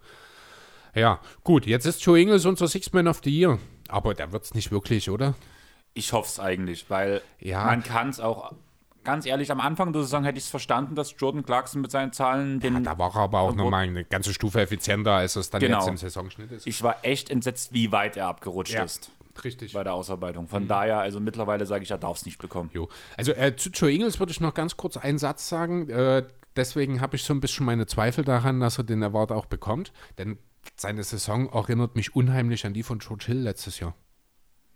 Ja, kommt hin. Und George Hill ist in Sachen Sixth Man, also ich weiß gar nicht, ob wir haben, ich glaube, dann mal am Ende drüber geredet, ihn zumindest mal erwähnt. Äh, aber er hat ja so gut wie gar keine Aufmerksamkeit in dem Zusammenhang bekommen. Das ist bei Ingles ein bisschen besser, weil halt Utah auch vorne wegläuft Ich und muss- er einen gewissen Kultstatus hat einfach. Ich muss ehrlich sagen, ich höre auch ein paar amerikanische Pods. Ich finde eher, dass der in Deutschland so hoch gehypt wird, dass dieser Twitter-Hype vor allem auch von der deutschen. Basketball-Community kommt. Okay. Also in Amerika bekomme ich den gar nicht so sehr mit. Gut. Also man muss halt wirklich sagen, ich bin auch erst auf Ingles aufmerksam geworden, nachdem Julius Schubert mit Jonathan im Pod drüber geredet hat. Da ist das bei mir so ein bisschen hochgekommen. Das war so der erste Kontakt, den ich dazu hatte. Auch mal kleine Empfehlung an euch. Ich habe mir das extra nochmal aufgeschrieben. Julius Schubert hat ein Video hochgeladen auf YouTube. Sein Kanal heißt Just a Kid from Germany. Und das Video heißt Der wahre Sixth Man der Utah Jazz, Bindestrich und der NBA. Jo, kann man bestimmt mal Und da reinschauen. geht es genau um dieses Thema. Der Vergleich Jordan Clarkson zu Joe Ingles hat Julius perfekt aufgeschlüsselt und von daher in die Richtung ein dickes Shoutout. Und wenn ich jetzt gerade bei dem Pod bin, wo Jonathan und Julius zusammen waren, würde ich nochmal ganz kurz abschweifen. Riesen Shoutout an Jonathan für den Pod, den er diese Woche rausgehauen hat und Glückwunsch. Und ich glaube, du freust dich wie ein Honigkuchenpferd. Oder, Jonathan? Du weißt, was ich meine, Chris? Ich weiß es nicht, nein, ich bin hat nicht Daniel ganz up to date. hat Daniel Theiss Ach, den. Pod mit Ja, doch, das habe ich äh, in Social Media habe ich den, die Story dazu gesehen, ich glaube, ja. Will ich auf jeden Fall auch nochmal rein. Richtig gut. Richtig gut, hat Spaß gemacht zuzuhören. Geht bloß 20 Mhm. Minuten, ist schnell durchgehört. Und ich habe mich echt gefreut, wo ich es gelesen habe. Okay, cool. Also deswegen wollte ich es bloß noch kurz erwähnen. Ja. Hast du noch was zu Joe Ingles oder wollen wir weitergehen? Ich liebe Joe Ingles. Okay. Ich möchte ihn heiraten. Ich, Und ne- mit ihm und der Six-Man-Trophäe zusammen in einem Bett schlafen. ich würde mit Taylor Momsen zusammen im Bett schlafen, aber das ist eine andere Sache. Ja, mit der Platte zusammen und Taylor Momsen. Ja, mit beiden Ein bisschen Platten. Hardware muss ja dazu sein. Ja, mit beiden Platten. Going to Hell und Ja. das sind beides wunderschöne Alben. Von das daher. stimmt. Gut. Das heißt, wir gehen zum nächsten Award. Welcher ist es? Der Coach of the Year. Coach of the Year, Coach of the Year. Wo haben wir den? Der steht ganz unten in meiner, ne, fast ganz unten. Da ist er. Wie viele Namen hast du, oder über wie viele Namen hast du nachgedacht? Ähm, fünf. Ich habe vier hier stehen. Also ich muss So, sagen, was wir jetzt vergessen haben, äh, das will ich noch ganz kurz nachholen. Also ich notiere mir jetzt auch gerade nochmal schön mit, wenn wir jetzt hier die Awards vergeben. Äh, nochmal ein kurzer Rückblick auf unsere Predictions von vor der Saison will ich einfach nochmal kurz, damit wir uns nochmal richtig schön blamieren können. Ne? Also Rookie of the Year, da haben wir richtig schön beide abgekackt. Ich mit Obi Toppin, vielleicht sogar noch ein bisschen mehr als du mit Killian Hayes. Äh, auch wenn vielleicht nicht unbedingt so eine Rental-Entwicklung zu erwarten war. Ähm, ja, da werden wir also beide ganz schön daneben greifen. Und Sixth Man of the Year. Ich weiß gar nicht, wer davon. Nee, da hast du definitiv mehr daneben gegriffen. Mit Lou Williams würde ich behaupten wollen. Ich wäre ursprünglich mit Kevin LeVeur gegangen. Der ist dann getradet worden. Am, zwei Tage nachdem wir aufgenommen hatten, ich glaube, ne, weswegen ich dann auch auf Carmelo Anthony umgestiegen bin. Ähm, aber ja, Mello ist wahrscheinlich auch so ein Sixth Man Top 6, Top 7 Kandidat, vielleicht Top 5 Kandidat in dieser Saison, aber für den Titel reicht es natürlich auch nicht. Von daher, also bisher sind wir 0 von 2 jeweils. Mal sehen, wie das bei den Coaches weitergeht. schreibst du unsere aktuellen Hab ich Sachen alle hier, auch auf, dass wir die posten können. Das würde ich dir wieder danach in Verantwortung geben. Kannst du direkt als Bild rausschmeißen, dass die Leute ein bisschen kommentieren können und runterschreiben können, was sie anders getippen und Jo. so weiter und so fort. Und wenn du gerade den Namen Carmelo Anthony schon in den Raum geschmissen hast, möchtest Mhm. du noch was zu seiner Scoring-Leistung sagen in seiner Karriere? Ja, zehntbester Scorer der NBA-Geschichte, der einzige in den Top 10 äh, ohne Titel oder wie war das? Es war, ich weiß gar nicht, entweder ohne Titel oder ohne MVP Award, eins von beiden. Vielleicht auch beides, also er hat ja beides nicht. Äh, ja, trotzdem, ja, was soll man sagen? Vor zwei Jahren quasi aus der Liga rausgeschrieben, gesprochen wurden, kam nicht mit seiner Rolle klar, wurde hin und her geschoben. Ich werde nie vergessen, seine traditionellen 15 Sekunden, die er für die Atlanta Hawks unter Vertrag stand. Äh, ich versuche jetzt noch ein Trikot zu bekommen. Ähm, ja, und war halt, wie gesagt, völlig abgeschrieben und dann haben die Blazers eben ihm genau das geboten, was sie wollten. Ein Zuhause voller Vertrauen, wo er sich ausleben kann, wo er die richtigen Leute um sich rum hat. Auch ein Damian Lillard, denke ich, hat da sehr viel dazu beigetragen. Und jetzt ist er ein sehr, sehr wichtiger Mann von der Bank, der ja auch Führungspersönlichkeit mittlerweile auch entwickelt hat. Also ja, schöne Geschichte einfach. Freut mich sehr, da wird mir auch immer ein bisschen warm ums Herz, wenn ich über Carmelo rede. Ich finde das so schön, dass ich heute so viele Überleitungen baue, dass dir warm ums Herz werden kann. Erst Ja. Fußball, dann BVB, jetzt Carmelo Anthony. Mal gucken, wo es uns jetzt noch hinführt. Momentan sind wir beim Coach of the Year. Jo. Und ich muss sagen, ich habe vor uns gesagt, die All, das All-Rookie-Team war das schwerste Team, was ich zusammenstellen musste für mich. Und der Coach of the Year war für mich das schwerste Award. Ehrlich? Ich finde, man kann da ewig diskutieren. Jeder hat so seine Vor- und Nachteile. Ich würde sagen, ich habe auch wieder so einen kleinen Aufreger mit drin, wo ein paar sagen werden, ach, du hast doch einen Vogel, hör auf, einen Podcast zu machen. Aber Okay, du, du hast fünf, hast du gesagt, ne? ich habe fünf, genau. Dann nenn mir erstmal deine fünf und vier. Meine fünf ist James Borrego. Mhm. Weil die Frage wäre, wo haben wir die Hornets vor der Saison gesehen? Richtig. Also Lars auf der 7, der hat gut getippt. Ja. Aber wir halt nicht. Wir haben uns alle eigentlich über Lars lustig gemacht. Und Wenn man jetzt drüber nachdenkt, dass die Platz 8 sind, trotz der langen Lamello Ball Verletzung, trotz der Hayward. Gordon Hayward Verletzung, trotz Ausfällen von Rosier, von Monk, Bridges am Ende der Saison raus. Washington Washington zwischendurch. Also da hat ja zwischendurch. wirklich jeder mal gefehlt. Genau, ja, stimmt. Das hast du, an den habe ich gar nicht gedacht. Geniales Playbook. Also auch die äh, aus Auszeiten, die Plays, die er aufzeichnet, heraus sind genial. Es macht Spaß, den Jungs zuzugucken. Ich glaube, das ist ein ganz großer Punkt auch bei ihm. Auch wie er Lamello Ball rangeführt hat, denke ich, ist extrem wichtig, dass Lamello sich erst beweisen musste von der Bank. Er hat ja selber in einem Interview gesagt, solange er nicht verteidigen kann, wird er nicht stoppen. Ja. Hat er mittlerweile gelernt, zumindest etwas. Ist immer noch kein Plusverteidiger, aber trotzdem nicht mehr so katastrophal wie am sieht's, An. Der Einsatz ist da und das ist natürlich, hat auch zu einem großen Teil mit Borrego zu tun, genau. Und meine Frage wäre eigentlich an dich, was wäre gewesen, wenn alle fit geblieben wären? Ja, dann hätte man wahrscheinlich kein Play-In-Turnier. Mhm. Also Platz 6 wäre durchaus drin und wenn du dann um Platz 6 kämpfst, dann bist du automatisch ja schon um Platz 4 im Rennen. Weil ja 4, 5, 6 sind ja auf einem Niveau. Ohne, also mit ein, zwei Verletzungen weniger wären die Hornets auch tot. Genau. Wird Lars gerade freuen. Und Ja. mir war es wichtig, das zu erwähnen. Was ist dein vierter Platz? Also ich habe auf Platz 4, den habe ich aber einfach nur aufgeschrieben, mir nichts weiter dazu rausgesucht, Quinn Snyder von den Jazz, einfach weil Utah in der Lage war, nochmal den nächsten Schritt zu machen. Äh, ist aber für mich, ganz ehrlich, absolut kein Favorit auf den Titel. Also, ich habe gefühlt in der öffentlichen Wahrnehmung das Gefühl, dass alle Quinn Snyder hochjubeln und ihn auf den Coach of the Year schieben wollen. Ah, nee, das sehe ich gar nicht. Allerdings ist er genau wie bei mir dein, mein Platz 4. Okay. Ich habe ihn auch rausgehauen und ich habe eigentlich gedacht, du wirst mir jetzt gleich den Kopf abreißen, dass ich das sage. Nee, Deswegen ich habe habe ich drei Namen. Also gut, mein Platz 3, den, der ließe sich durchaus mit Quinn Snyder wahrscheinlich tauschen. Geht mir ähnlich so, auch Ähm, mit James Borrego. Ich finde James Borrego, Quinn Snyder und mein Ja, Platz Borrego ist auch gut. so. Aber die beiden, die da vorne weglaufen für mich, die finde ich, da ist schon nochmal eine, eine Diskrepanz dazwischen in dieser Saison. Ja, also ich finde halt, man muss bei Quinn Snyder eigentlich gegen ihn, also man, man muss sagen, was nicht stimmt, dafür, dass man ihn aus der Top 3 rauskriegt, weil er hat viele Sachen, die für ihn sprechen, muss man ganz ehrlich sagen. Eigentlich es ist schwierig, ihn, äh, gegen ihn zu argumentieren. Das ist richtig. Genau. Das Einzige, was ich dann halt jetzt für mich so mitgenommen habe, ist einfach die Tatsache, zum einen sehe ich die Jazz, auch wenn sie eine super Bilanz bisher oder eine super Saison spielen, sie sind für mich kein Contender. Nach wie vor nicht. Habe ich stehen. ähm, deswegen ist da so ein bisschen der Punkt. Zum anderen ist es halt, Utah war letztes Jahr schon gut. Diese Entwicklung, die sie jetzt genommen haben, das ist jetzt äh, nicht die Entwicklung, die ich bei meinen, zumindest, ja, bei meinen drei Top-Teams habe. Also bei Ja, meinen drei genau. Top-Coaches besser gesagt. Und das reicht mir an der Stelle dann schon auch äh, halt hauptsächlich eben, wie gesagt, damit, dass halt die Jets für mich ein reines Regular-Season-Team sind. Äh, ja, dass er eben dann dort aus den Top 3 rausfällt. Ja, ist bei mir auch so. Also ich habe halt geschrieben, dass das Wachstum halt, wo sie sich verbessert haben, von innen kam, einfach weil sich ein Mitchell weiterentwickelt hat, weil die Jungs, wie zum Beispiel mit Conley, die konnten sich einspielen, die haben die erste richtige Offseason auch zusammen verbracht. Danovic ist wieder fit. Bogdanovic ist wieder fit, genau. Das sind alles so Sachen, warum ich halt sage, das ist ein, innerer, ein inneres Wachstum. Außen Ja. muss man sagen, sie waren eins der wenigen Teams, die größtenteils von Corona verschont blieben. Ja, stimmt. Und es, die waren letzte Saison schon eingespielt einigermaßen. Während alle anderen Teams, die bei mir in der Top 3 waren, die mussten eingespielt werden, weil es Veränderungen gab, wichtige, eingreifende Veränderungen.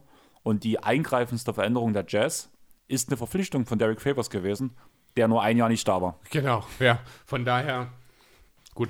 Das waren meine Argumente gegen Quinn Snyder, die mir wichtig waren zu sagen. Richtig. Und ich glaube, mich würde dein Platz 3 interessieren. Äh, ich habe Monty Williams auf Platz 3. Und so wie du mich anschaust, du wahrscheinlich auch. Nein? Nein? Ich habe Doc Okay. Rivers auf Platz 3. Den habe ich auf Platz 2.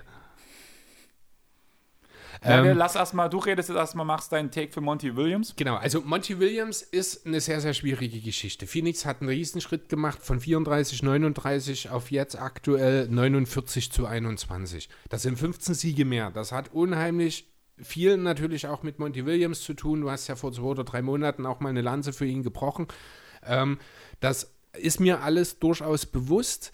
Er hat definitiv auch dafür gesorgt, dass so ziemlich jeder Spieler im Kader sich weiterentwickelt hat. Er hat die Rollen klar definiert. End Bridges, End Saric, End Camp Johnson. Gerade in Camp Johnson finde ich, der hat einen super Schritt gemacht. Selbst in ein Kaminski. Jahr. Auch, ja, auch ein Frank the Tank von mir aus. Das ist alles super. Aber es gibt ein großes Argument, das gegen Monty Williams spricht. Und das spielt auf der Point Guard Position. Ich weiß das mit Chris Paul, das war auch mein Gedanke, aber trotzdem auch, dass das alles so funktioniert. Ich habe Monty Williams auf Platz 1.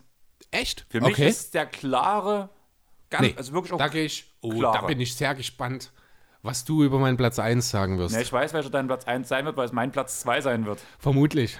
Aber äh, sag erst mal was zu Doc Rivers vielleicht, der dein dritter Platz ist. Ja, also für mich war es einfach beeindruckend, sowohl was Rivers in Kombination mit Brand gemacht hat. Ja. Die haben das alles umgestellt. Und haben, Murray. Und Murray, ja. Den habe ich halt, weil er ja President of Basketball Operations ist. Man hat, also Rivers hat es erstmal geschafft, Beat zu motivieren. Gefühlt in keiner Situation unter keinem Trainer habe ich mal einen motivierten Embiid über eine ganze Saison gesehen. Ja, das mag sein, das ist richtig. Punkt.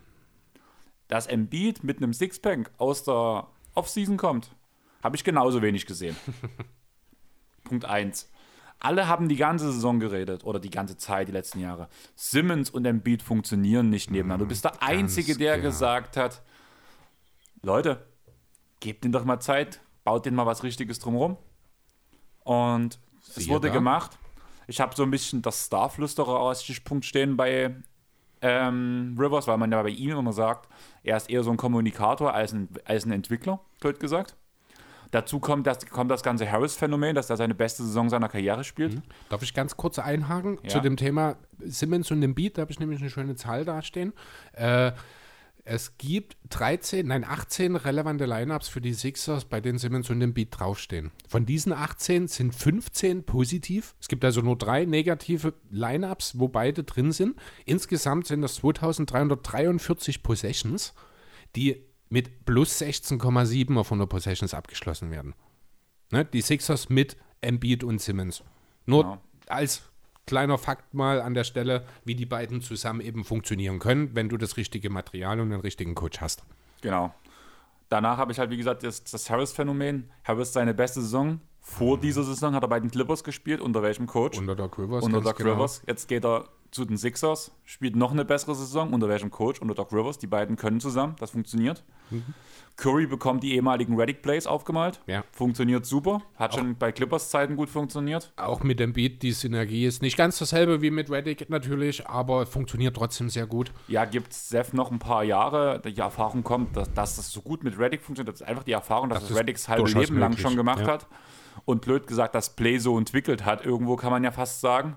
Und Seth das jetzt einfach lernen muss, diese Saison. Gibt ihm mal noch ein Jahr zusammen, dann funktioniert das. Das ist durchaus möglich, ja.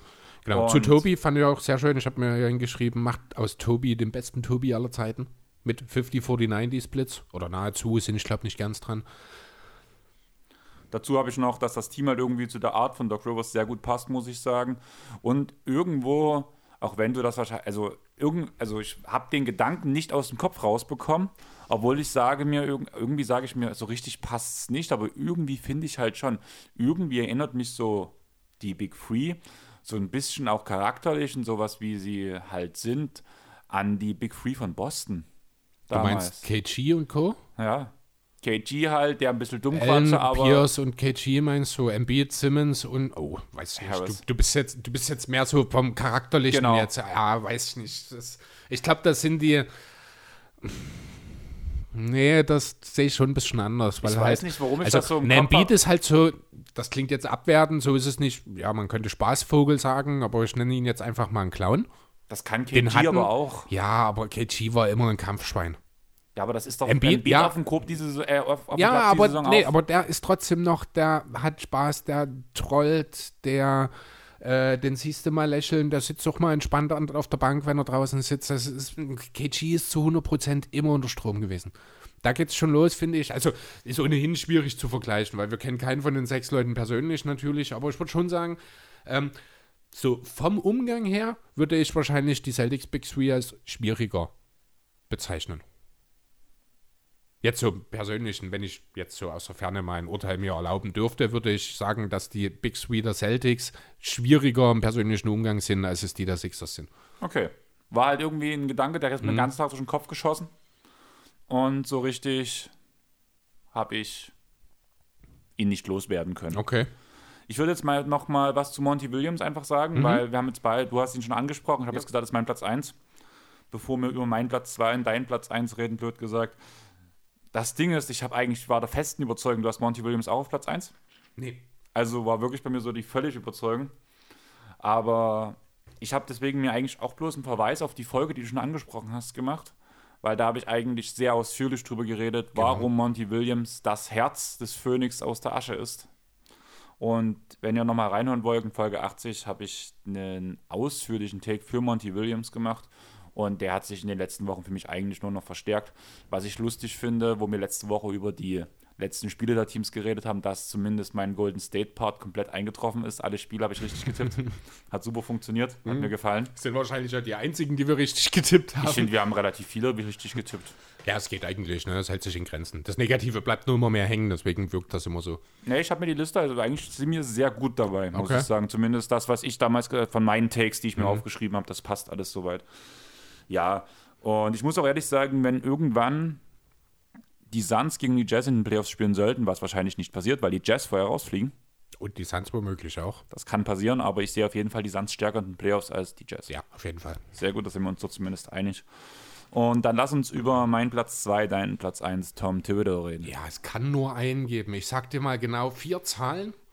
Und zwar die ersten beiden Zahlen 21 zu 45 und die anderen beiden Zahlen 38 zu 31.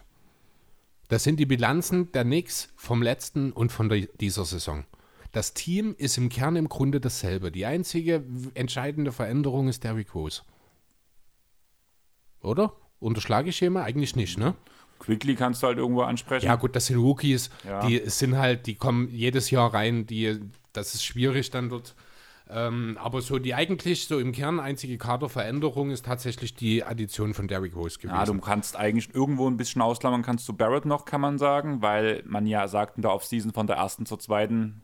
Ja, aber Saison der war da und hat sich entwickelt und er hat halt auch, und das finde ich wichtig, er hat halt die, äh, das Vertrauen von Thibodeau sich so erarbeitet. Das ist wichtig, das ist auch eine Sache, die äh, hier definitiv ein Pro-Tipps vor Coach of the Year äh, Argument ist. Er hat Julius Wendell zu einem All-NBA-Spieler entwickelt. Wahrscheinlich, vielleicht, da reden wir später noch drüber. Ähm, er hat es geschafft, in New York eine positive Euphorie zu entfachen, die so vor der Saison ganz sicher niemand erwartet hat. Ich meine, die Knicks waren ein Bottom-5-Team von für 90 Prozent aller Experten in der Liga wahrscheinlich. Jetzt kämpfen die immer noch um Heimvorteil. Ähm, das Wahnsinn. Top 5 Defense, Top 10 Net Rating. Er hat äh, aus einem Haufen Einzelspieler eine ja, eine, ein Haufen, ein Team wirklich geformt, eins mit, einem, mit einer klaren Idee, mit Hustle, mit Einsatz. Wer hätte gedacht, dass Julius Wendell mal in ligaweit der zweitbeste Spieler ist, wenn es um Defensive Franchise geht? Ja. Auf jeden Fall. Ich habe mir drei Fragen aufgeschrieben zu dem Thema, die alle so vor der Saison gefragt haben. Die erste wäre, wo sehen wir die Knicks?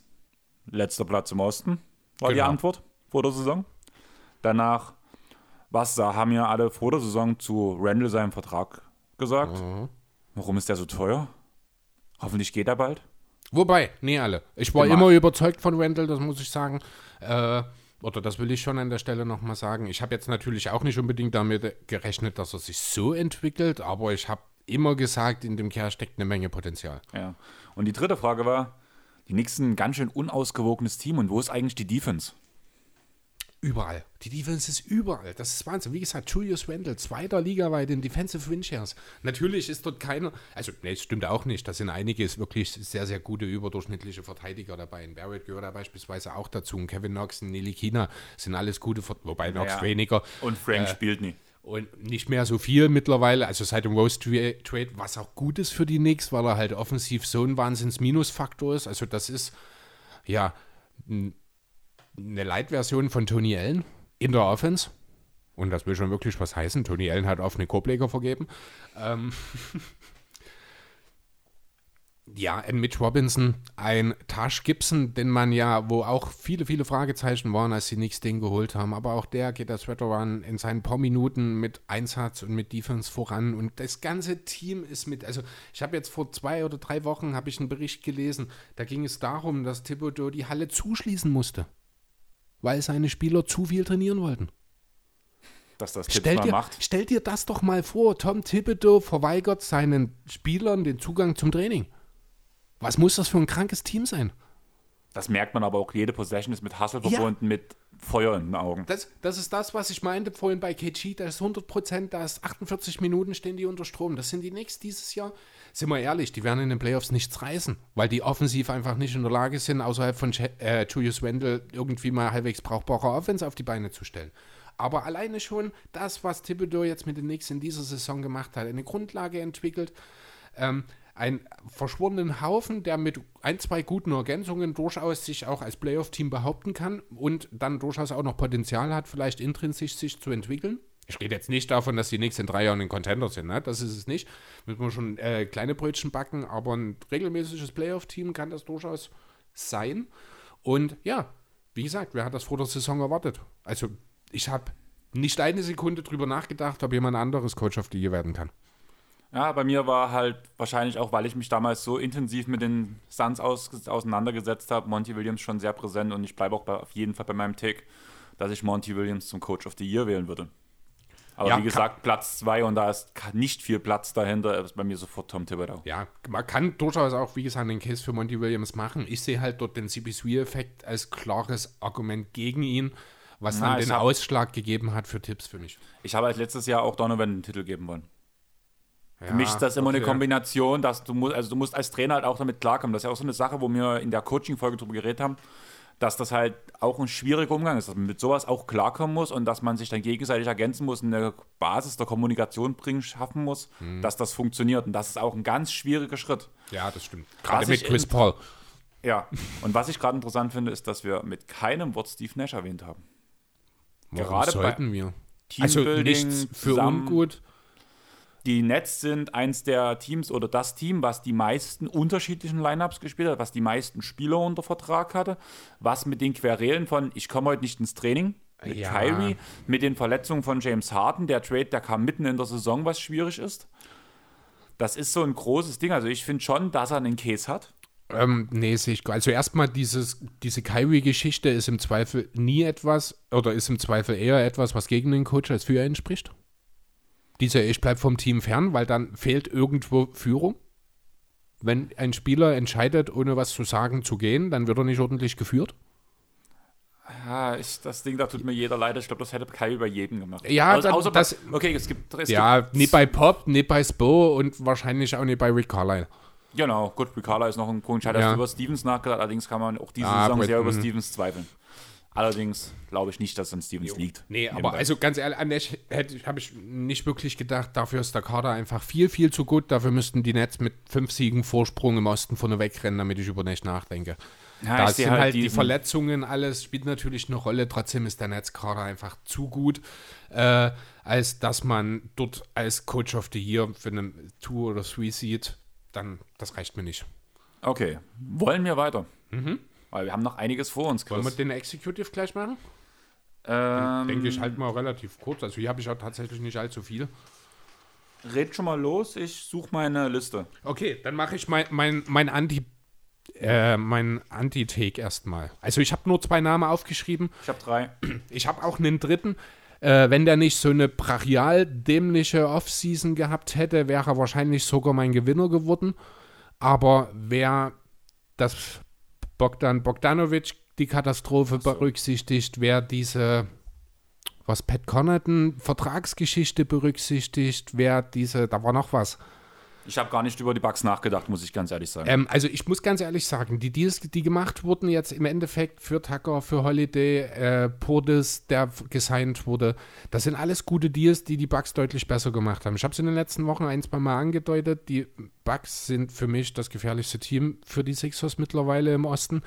Ähm, deswegen hätte John Hurst durchaus einen Case gehabt. Aber mit diesen peinlichen Sachen, die da in der Offseason abgelaufen sind, wollte ich ihn einfach hier nochmal im Rahmen eines Anti-Cases einfach nochmal nennen. Denn er hat es damit einfach nicht verdient, dort in der ja, äh, Diskussion genannt zu werden.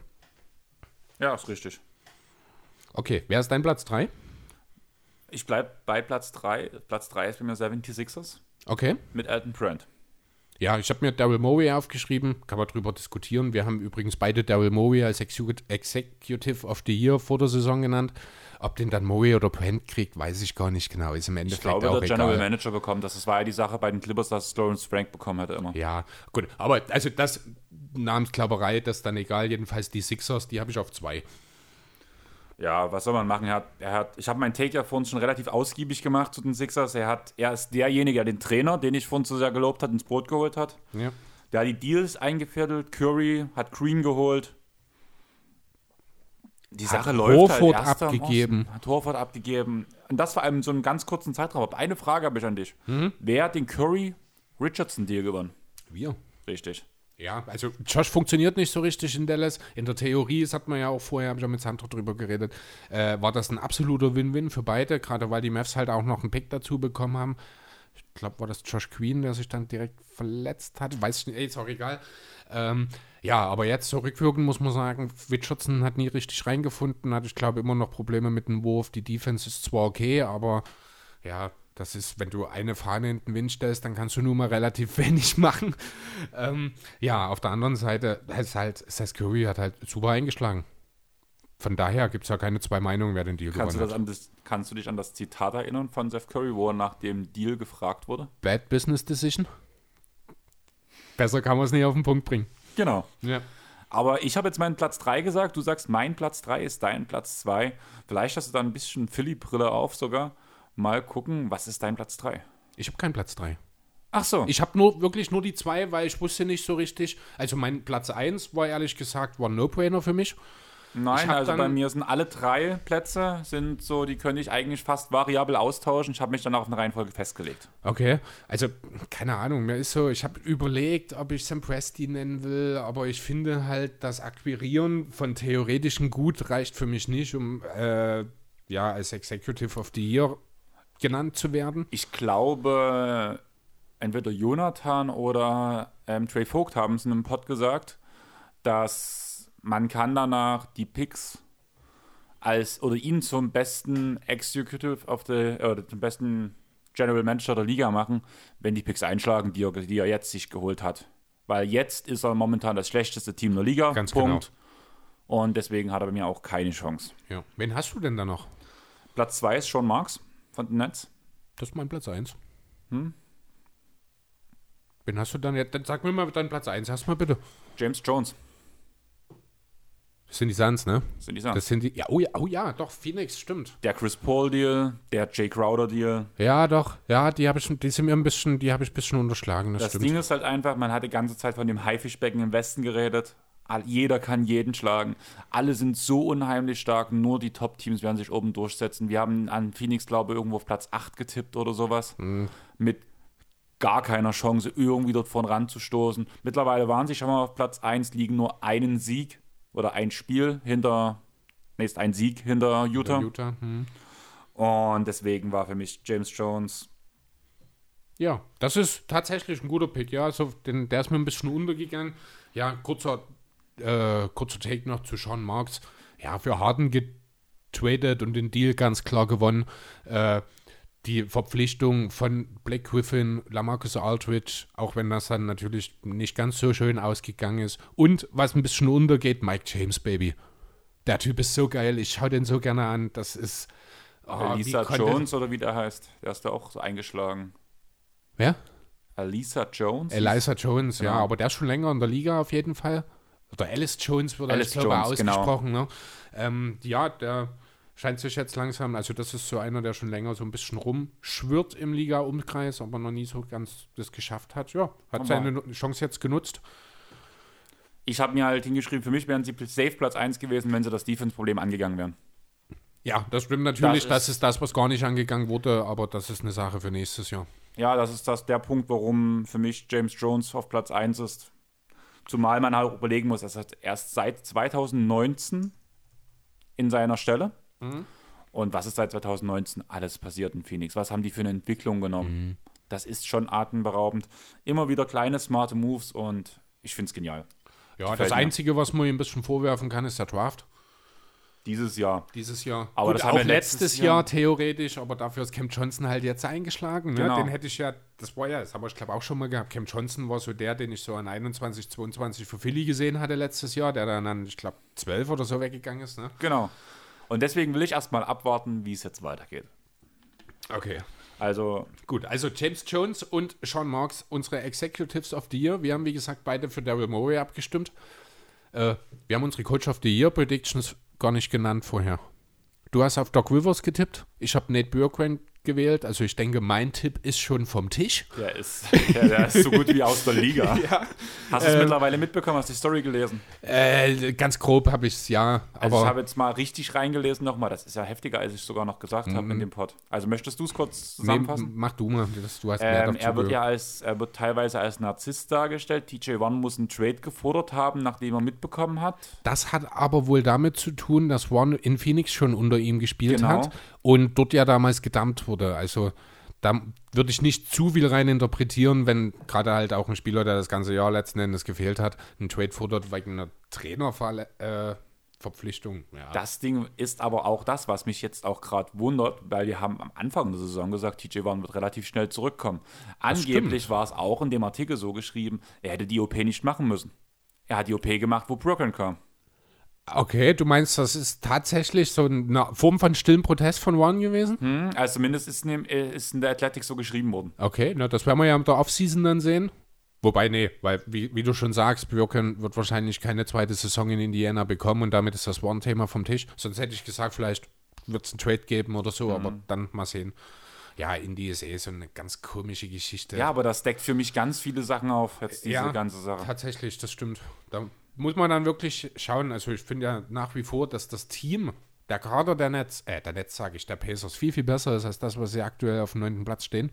Das ist definitiv ein Team, das eigentlich hier in dieser Saison um Platz 4 hätte mitspielen müssen.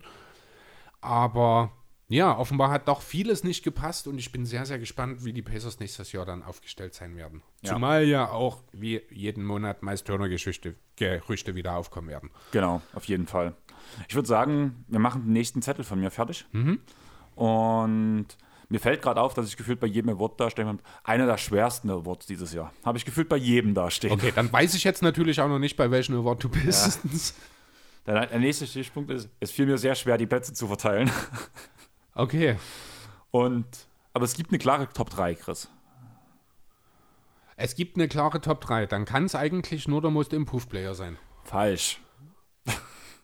Ich habe einen Depoy. Da gibt es für mich nur eine Top 2. Und die sind spielen im selben Team? nee. Oh, Schwein gehabt. Weil ich habe zwei Spieler aus einem Team okay. und einen anderen. Aha. Einer steht alleine. Einer steht alleine da. Ja. Okay. Und ich ähm, glaube, du stellst dich zu den Zweien aus dem einen Team. Äh, also wenn du zwei aus einem Team, dann kann das eigentlich nur Simmons und Embiid sein. Genau. Ja, das sind die einzigen zwei Spieler oder das einzige Team, was zwei potenzielle Depoy-Kandidaten im Kader hat. Dann würde ich dich als erstes fragen, was ist dein Spieler? Äh, ich habe es Embiid gestrichen. Das hat aber nichts mit den tatsächlichen äh, Leistungen zu tun, Ich habe mich da ein Spielen? bisschen, na, ich, ja, zum einen wegen den vielen Spielen, die er ver- äh, verpasst hat, und zum anderen habe ich mich dort ein bisschen auch einfach äh, so an der medialen Orientierung, also mich so ein bisschen an den Medien orientiert und da ist im Beat ohnehin mehr oder weniger schon raus aus dem Thema gewesen. Was? Ja. In amerikanischen Medien wird Da ja sogar es nur noch um Simmons und Gobert seit zwei, drei Wochen Wir hören andere Podcasts. offenbar. Also ich lese eh mehr, als dass ich höre, das weißt du ja. Ich höre fast bloß Ja. und da ist Ben Simmons aus der Thematik komplett raus. Das habe ich komplett andersrum. Also die, auch äh, wenn du auf nba.com die Depoy-Letter, da waren in den letzten Wochen, ging es nur noch um die beiden. Zuletzt hatte ich, glaube Gobert Simmons wieder den Rang abgelaufen. Davor war Simmons ein paar Wochen von. Also da ging es nur noch um die beiden. Jetzt haben wir die Namen auch schon genannt. Äh, Ja, es war, glaube ich, für jeden aber klar, um ich es denke, das ist relativ klar. Ich habe noch zwei Honorable Mentions, habe ich mir noch notiert. Das sind Janis und Bema de Bayo. Die Wir haben ja einfach unsere Defensive Player. Äh, das Team haben wir ja noch. Genau, ja, aber letzten Endes, also für mich, wie gesagt, äh, Embiid in erster Linie wegen den Spielen. Äh, natürlich ist sein zahlentechnischer Einfluss auf die Defense der Sixers ist höher. Das ist in 99% der Fälle so, wenn du einen Center mit einem Point Guard vergleichst. Das ist einfach so, weil der Center, und das ist der große Vorteil, den Rudy Gobert Jahr für Jahr in der Regular Season hat, der Center beeinflusst die meisten Würfe. Ja, ich habe mir mal ein bisschen, habe mir mal die Zahlen angeschaut, die gegnerischen Field Goal Quoten nach Positionen verteilt, nach Guards, nach Forwards, nach Sendern. Da ist relativ deutlich aufgefallen, wenn man sich äh, Gobert und Ben Simmons auf, äh, anschaut, dass sie sehr, sehr ähneln. Also war ich selber auch überrascht. Also Ben Simmons lässt gegen Guards 42,2% Field Goal Quote zu. Rudi Gobert sogar nur 41,1. Gegen Forwards verteidigt oder lässt Simmons 37,9% zu, Rudi Gobert 39,2, also auch nur geringfügig äh, höherer Wert. Und dann geht es natürlich gegen Sender, da ist der große Unterschied. Das sind aber auch nur 6%, die Simmons gegen Sender verteidigt, während es bei Gobert fast die Hälfte sind. Ähm, da lässt Simmons fast 58% zu. Während Gobert dort ligaweit, ich glaube, sogar ganz vorne ist mit 43,2% gegnerischer Field Goal Quote am Ring. Und das gegen ist- Sender. Und das ist genau der Grund, warum ich Ben Simmons auf Platz 3 geschoben habe, muss ich ganz ehrlich sagen. Mhm. Für mich ist, wenn ich alle drei Spieler, Joel Embiid, Ben Simmons und Rudy Gobert, im One-on-One verteidigen lasse, der individual beste Verteidiger ist ganz klar Ben Simmons Ja. für mich. Das Ding ist, für mich ist der Depoy ein auch eine Art Team Award, blöd gesagt. Also nicht der beste Verteidiger, sondern der einflussreichste Verteidiger eines Teams zum Beispiel auch. Und einflussreich sind halt nun mal die Center. Weil immer der die letzte Anlaufstation ist, dass auch diese, deswegen sind, ist diese Kombination Ben Simmons mit Joel Embiid so ekelhaft, weil wenn du hast Ben Simmons überrannt, dann steht ein Joel Embiid vor dir. Jo, und im Zweifel kommt dazwischen noch Matthias Taibul. Genau. Und das ist auch so ein Punkt, warum ich halt auch im Endeffekt, ich kann es ja direkt, ich würde direkt raushauen, Gobert auf Platz 1 habe. Einfach weil die Philly Defense die bessere Defense auch ist als die Jazz Defense. Ja. Aber das liegt an der Fülle der Verteidiger. Ja, naja, gut. Also, ähm, ich, du hast ja jetzt zum Thema Einfluss gesagt. Dazu würde ich dir gern, äh, Simmons hat ja neulich mal vier Spiele ausgesetzt. In den vier Spielen hat man kein Spiel gewonnen. Das haben wir letzte Woche erst Und gesagt. genau, und hat aber darüber hinaus in diesen vier Spielen fast 120 Punkte pro Spiel zugelassen. Dann kam Simmons zurück und äh, achso, diese 120 Punkte pro Spiel, die man zugelassen hat, das sind 14 mehr als der gesamte Saisonschnitt. Ne, also 106 ungefähr lässt man zu. Und in den sieben Spielen, nachdem Simmons, äh, nach Simmons Verletzung, also, also wieder zurückgekehrt ist sozusagen, hat man im Schnitt nur 100,6 Punkte zugelassen, hat die Spieler, ich glaube, mit Ausnahme von einem alle gewonnen und hat nie mehr als 115 Punkte in einem einzelnen Spiel zugelassen. Ne? Thema Einfluss auf die Team-Defense. Das ist jetzt natürlich ein sehr kurzer Stretch nur, ähm, aber ich finde, das sagt schon auch einiges aus. Simmons ist halt jemand auch, der ja, logischerweise, wie du es schon oder wie wir es schon beschrieben haben, positionsbedingt nicht über die Zahlen kommt. Das ist einfach so. Den Simmons muss man verteidigen sehen. Simmons ist jemand, der, der schreibt halt auch Geschichten in der Defense. Ne? Der macht die Winning Plays. 2019 beispielsweise, werde ich nie vergessen. Diese drei Steals in 14 Sekunden gegen die Blazers. In den letzten 14 Sekunden des Spiels wohlgemerkt. Ne? Oder jetzt vor einer Woche erst gegen die San Antonio Spurs oder vor zwei Wochen gegen den, äh, den Overtime-Win, wo Simmons vier Punkte macht, zwei davon mit dem Tipp-In zum äh, in der Overtime als Game Winner. Dort hat er in der Overtime gegen Kelton Johnson zwei unheimlich wichtige Charges genommen. Zwei Offensivfouls dort forciert, die letzten Endes. Also das eine aber wirklich, ich glaube, nicht mal eine Minute vor Ende des Spiels, das andere relativ früh in der Overtime. Ähm, das sind alles so diese entscheidenden Winning Plays, die kann ein Simmons machen. Die, die gehen aber so ein bisschen im Gobert ab, muss ich sagen. Ähm, ja, ich weiß, was du meinst. Ich glaube halt auch wirklich, deswegen war mir es wichtig, dass ich bei Ben Simmons den Punkt bringe, er ist individuell der beste Verteidiger ja. von den dreien. Dass es auch wieder bei dem Wort ist, dass es halt eine Auslegungssache ist. Und ich glaube, dadurch, dass ich halt geprägt bin von den Centern, die bis jetzt immer Depoy geworden sind, was all, der, der letzte Guard war Gary Payton im Jahre 1980. Der einzige wohlgemerkt. Oder der einzige sogar. Mhm. Ja, und dadurch bin ich, glaube ich, ein bisschen geprägt, habe auch diesen Einfluss mehr im Blick als, die, als den Individualverteidiger für diesen Award. Und deswegen wirst du, glaube ich, verstehen, dass ich mich für Gobert entschieden habe. Aber ich kann deinen Take auf jeden Fall nachvollziehen. Ich habe noch gar keinen Take gemacht. Also ich, hab, ich muss ganz ehrlich sagen, das ist der, wo ich mich noch nicht entschieden habe, als wir angefangen haben aufzunehmen. Okay. Ähm, du, du hast angesprochen, das Thema diese Center-Dominanz bei Depoys. Ich mag das nicht. Ich finde das nicht schön. Ich finde, dadurch wird die Defense von Guards grundsätzlich verliert an Wert. Einfach schon in der Berichterstattung. Ich hätte dadurch gern eigentlich noch einen neuen Award, der sowas unterstützt, blöd gesagt. Es bräuchte eine Menge Awards, um alles zu unterstützen. Das ist auch schon wieder schwierig. Da, von daher, aber ja, aber also rein zahlentechnisch gibt es keine zwei Meinungen. Kann es eigentlich nur Gobert sein. Aber irgendwo spielt er halt auch so ein bisschen denke ich, Voters Fatigue eine Rolle. Also, ne, wir machen unsere eigenen Picks, aber wenn man mal so ein bisschen schaut, wie die, äh, dann vielleicht die tatsächliche Abstimmung sein kann, dann kann ich mir schon vorstellen, dass Simmons wirklich der Frontrunner ist, weil man eben kein drittes Mal Gobert als Defensive Player of the Year haben will, weil eben Simmons die bessere Storyline dazu bringt, weil er, wie du ja auch schon gesagt hast, rein individuell der bessere Verteidiger ist. Ähm, deswegen würde es mich nicht wundern, wenn man hier mit Simmons am Ende als Defensive Player of the Year geht. Aber rein leistungstechnisch musst du mit Gobert gehen und gehe ich auch mit Gobert. Diese Saison auch Season Leader bei Blocks. Ja, aber auch nur, weil Turner sich verletzt hat. Ja. Ne, also muss man auch, meist Turner übrigens wäre auch noch so einer gewesen, den ich gerne genannt hätte, aber das sind die Spiele, die dann einfach fehlen. Genau. Und ja, aber er ist jetzt halt, muss man halt so sagen, und von daher, das Plus Minus vom Feld ist auch genial bei, äh, bei Gobert. Ja, ja, er hat insgesamt, also von allen Spielern lässt er die zweitbeste oder die zweitgeringste Trefferquote äh, in der Zone zu mit 48,1 Prozent. Besser ist nur einer, das ist Draymond Queen mit 45,9. Ja, also das In einer geringen Sample Size, das musst du aber auch noch sehen bei, bei Draymond, glaube ich. Oh, so viel geringer wird die im Endeffekt nicht sein. Ich hatte mal, also ich hatte geguckt. Wird sicher kleiner sein. Also Gobert hat auch die meisten Würfe in der Zone verteidigt. Ne? Genau. Also mit Abstand insgesamt schon. Ähm, natürlich ist dann Queens Sample Size geringer, aber trotzdem äh, ist die Quote natürlich beeindruckend. Ja, wenn Gobert auf dem Feld ist, treffen oder machen die Gegner über 12 Punkte weniger. Er trifft selbst 7%, 7,5% besser seine Würfe, als es seine direkten Gegenspieler machen. Äh, damit ist er ligaweit auf Platz 1 nach Matthias Teibol übrigens. Ähm, ja, Rudi Gobert. Das ist, ich würde wirklich gern äh, Ben Simmons diesen Award geben. Nee, weißt du was, ich gebe ihn Ben Simmons, weil er der bessere Verteidiger ist, aber ich glaube nicht, dass es Ah, ich schreibe mir jetzt hier Simmons hin.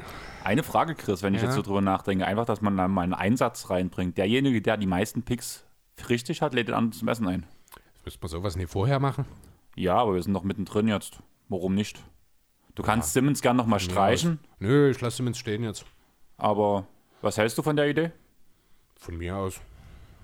Irgendwie. Solange ich nie freitags irgendwo einen vegetarischen Döner für dich holen muss. Nö, der Dönermann hat zugemacht. Oh, was? Ja. Schade. Da gibt es jetzt einen anderen, der ist, mehr, der ist vor allem vegetarisch, vegan. Mir ist scheißegal. Dein V-Döner halt. Genau.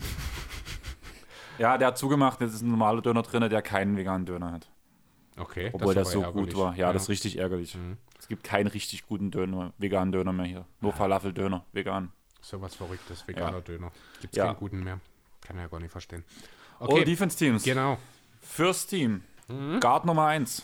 Uh, all Defense First, Ben Simmons. Richtig. Guard Nummer 2. Marcus Smart. True Holiday. Habe ich im Team 2. Marcus Smart spielt keine gute Defense-Saison, finde ich, dieses Jahr. Ja, bei den Guards habe ich mich ein bisschen schwer getan, wenn ich ehrlich sein soll. Da hat so ein bisschen der Ruf, ich glaube, mit mehr entschieden, als das Mhm, ist tatsächlich auch, bei mir. Das Smart ist bei mir dieses Jahr definitiv rausgefallen. Okay. Dein erster Forward, Kawhi Jannis. habe ich als zweiten Forward.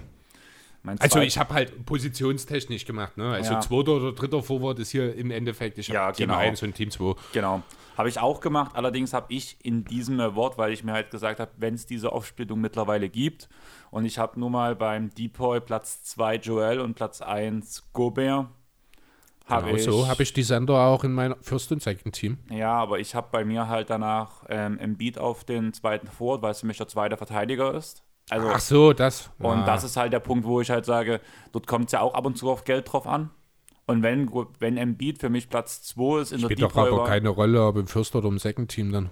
gibt es, da gab es da auch Vertragsstrukturen zum Bin- Beispiel. Glaube ich nie. Es geht nur darum, ob du gewählt wirst oder nicht. Also Wobei glaube, bei Defense wäre ich mir nicht mal sicher, ob es ge- dazugehört. Also du bist jetzt bei dieser Supermax-Geschichte, oder? Genau. Ich glaube, da geht es nur darum, einfach gewählt zu werden. Aber es gibt doch auch Klauseln, zum Beispiel Fox hat zum Beispiel ja, eine das sind ja Klausel dann drin. individuelle Vertragsklauseln. Genau. Die, ja gut, die kennen wir ja nun nicht. Das, ist, das würde dann zu weit gehen, das auszuklamüsern. Aber Ja, aber deswegen war für mich halt, das waren meine Top 2. Hm. Und deswegen, wenn ich die Chance habe, die Top 2 für mich in ein Team rein, in das erste Team reinzustecken als Belohnung, würde ich es unfair finden, dann bieten ins nächste Team reinzustecken, obwohl er der zweitbeste Verteidiger ist und jemand reinzunehmen, der nicht so gut ist wie er. Ja, gut, kann man, wie gesagt, ist okay. Ich habe mich halt dann auch hier für Gobert halt entschieden. Ich habe halt Janis und Kawhi, wobei über Kawhi, da habe ich ein Fragezeichen dahinter gemacht. Da würde ich ohne weiteres, äh, ohne zu zögern, auch Matisse Taibo sofort ins First-Team stecken. Keine Aber Chance der reichen Kawhi. die Minuten nicht. Kawhi war nicht so gut dieses Jahr. Puh, doch. Also er hat zugelegt natürlich deutlich, das stimmt schon. Ähm, ja, letzten Endes habe ich ihn auch hier stehen, aber ich denke, für ein Second Team hätte es im Endeffekt auch gereicht. Aber er Ja. ist durchaus berechtigt. Also wie gesagt, also ähm, du hast ja als ersten Guard blöde jetzt ges gesagt, jetzt schon Holiday genannt. Richtig. Habe ich Chris Paul stehen. Den habe ich nicht dabei. Ich habe Als Jimmy Butler daneben stehen und daneben Matisse. Das sind meine 2 und 3. Matisse habe ich nicht. Butler läuft bei mir als Forward. Ja, ja, gut, dann ist Matisse mein Guard und mein Butler oder das Ja, ist- bei mir ist auch der zweite Guard, ist der, an den du tauschen kannst mit Paul George. Spielt Ja. eins zu eins auf derselben Höhe wie Kawhi. Die nehmen sich nichts defensemäßig diese Saison. Mhm. Danach Kawhi ebenfalls mit drin, weil wie gesagt, wenn beide gleich stark sind, Ja. muss ich beide reinnehmen. Und danach kam eine Bauchentscheidung, muss ich sagen, weil ich habe zwei Center gehabt in der Position, über die ich nachgedacht habe, wo ich nicht wusste, wen ich lieber nehmen sollte.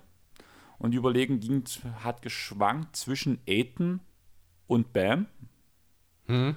Und im Endeffekt habe ich mich auch aufgrund des Team Records dann für Aiton entschieden, Äh, ich habe keinen von beiden tatsächlich dabei, weil du die zwei Center aufgeteilt weil hast. ich Gobert halt im First als Sender und Embiid im Second als Sender habe. Allerdings habe ich als Power Forward meist Turner hier noch mit reingenommen. Äh, ließe sich ohne weiteres durch Adebayo ersetzen. Aiden würde ich jetzt noch nicht. als Center. Ja, gut, über das ist dieselbe ich- Diskussion wie mit Embiid und äh, Ja, aber die wurden ja, es wurden ja die Namen bekannt gegeben, wo du es aufsplitten ja, konntest, bei All-NBA-Voting, mein Freund. Nicht bei All-Defense. das ist dieselbe Liste. Es, es gibt keine selbe Liste. Es gibt nur eine Liste und die ist für die All-NBA-Votings gewesen. Ja, aber da, aber da läuft das All Defense mit dabei. Ja, Zumindest das habe ich das. alle? Ich habe ja, das so verstanden, dass das ist auch egal letzten Endes, spielt keine Rolle. Ja, also Turner ist so eine Sache, ich wollte ihn halt belohnen, weil ich finde, er hat halt gerade am Anfang der Saison und bis zu seiner Verletzung war er durchaus jemand, der äh, auch einen Case halt zumindest als Top 3 für den Defensive Player of the Year gemacht hat. Natürlich ist es schwierig zu sagen, ich nehme ihn dort raus und setze ihn dann ins All-Defense-Team, deswegen habe ich kein Problem damit, ihn durch Bema de Bayo zu ersetzen an der Stelle. Aber ich finde, meist Turner wird manchmal noch ein bisschen, gerade äh, in der Defense, obwohl das sein Steckenpferd ist, immer noch ein bisschen underrated irgendwie manchmal. ja, verstehe ich. Also ich habe ihn bei weiterer Erwähnung mit drin, noch so ein kleiner Punkt, auch wenn der dort nie eine Chance hatte reinzukommen. Aber Mhm. einfach weil er einen Riesenschritt diese Saison gemacht hat, habe ich noch Jakob Pöttl da stehen. Oh, da, das ist schon, also Entwicklung ja, aber weit davon entfernt noch. Genau, hast du habe ich ja recht. gesagt. Ja, genau. Und Joe Ingles als Bankverteidiger. Macht auch eine unterschätzt gute Saison. Ja, wobei das halt mehr der Teamverbund ist als das Genau. 1 gegen 1, ne? Deswegen, also wie Mhm. gesagt, die zwei Namen sind die halt, die so ein bisschen abfallen. Okay. Aber ich würde sagen, da haben wir lang und breit über den Deepoy geredet und ich muss sagen, wir rushen heute ziemlich durch. Jo, dann lass uns doch gleich weitermachen. Most Improved Player? Wir haben nur noch zwei offen. Ähm, ja. Ach du Scheiße, wir sind wirklich viel zu schnell, Chris. Also damit habe ich noch gar nicht gerechnet. Zu schnell. Ja, ich habe ja wirklich mit drei, ich habe mit drei Stunden heute gerechnet. Weil du völlig unverhältnismäßiges Zeitgefühl hast. Das sage ich dir aber auch jede Woche. Es kann doch aber nicht sein, dass meine Ausarbeitung länger als der Pod dauert. Das sollte so sein eigentlich. Ich hoffe, das ist regelmäßig so. Ja, ist ja mittlerweile irgendwie. Most, Aber das ist von Anfang an so. ich habe heute um 12 angefangen und ich war fertig, wo du gekommen bist mit der Ausarbeitung. Hast du jemals nur eine Stunde Vorbereitung für den Podcast gehabt? Nein, aber Siehst du? Oder zwei? 12 bis 19 Uhr. Du kapierst nie, was ich meine. Lass uns über den Most Improved Player reden. Ich habe hier drei Namen, äh, habe die auch relativ deutlich gerankt sogar tatsächlich. Ich habe fünf Namen.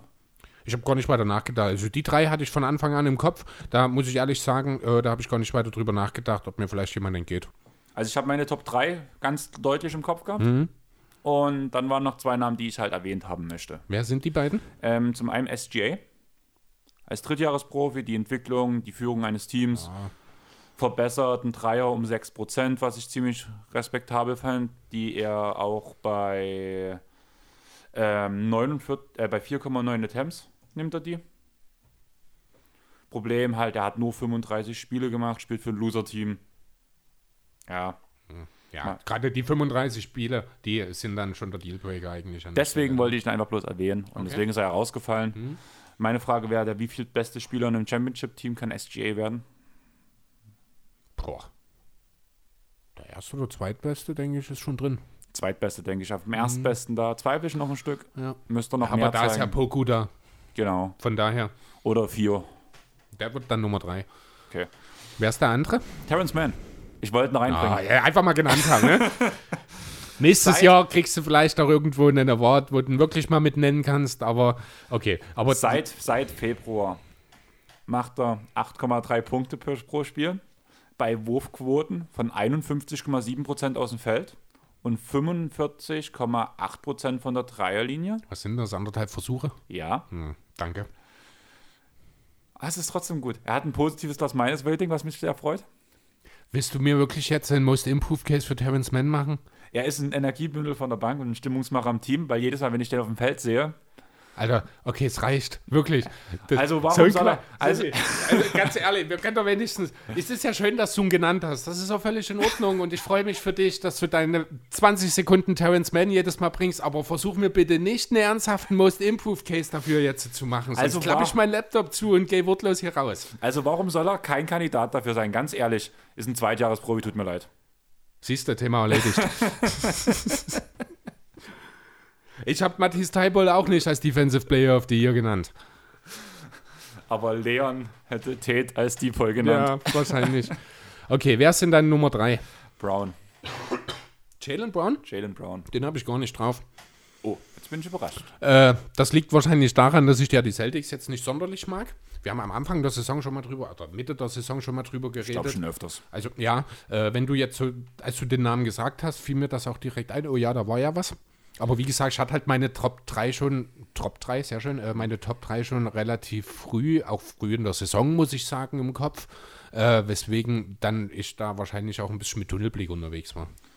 Ähm, kleiner Disclaimer zum Anfang. Jalen Brown hat sich letzte Woche verletzt. Ja. Seit unserer letzten Aufnahme und wird in diese Saison nicht mehr eingreifen. Was denkst du, wie weit geht's für Boston jetzt ohne Brown?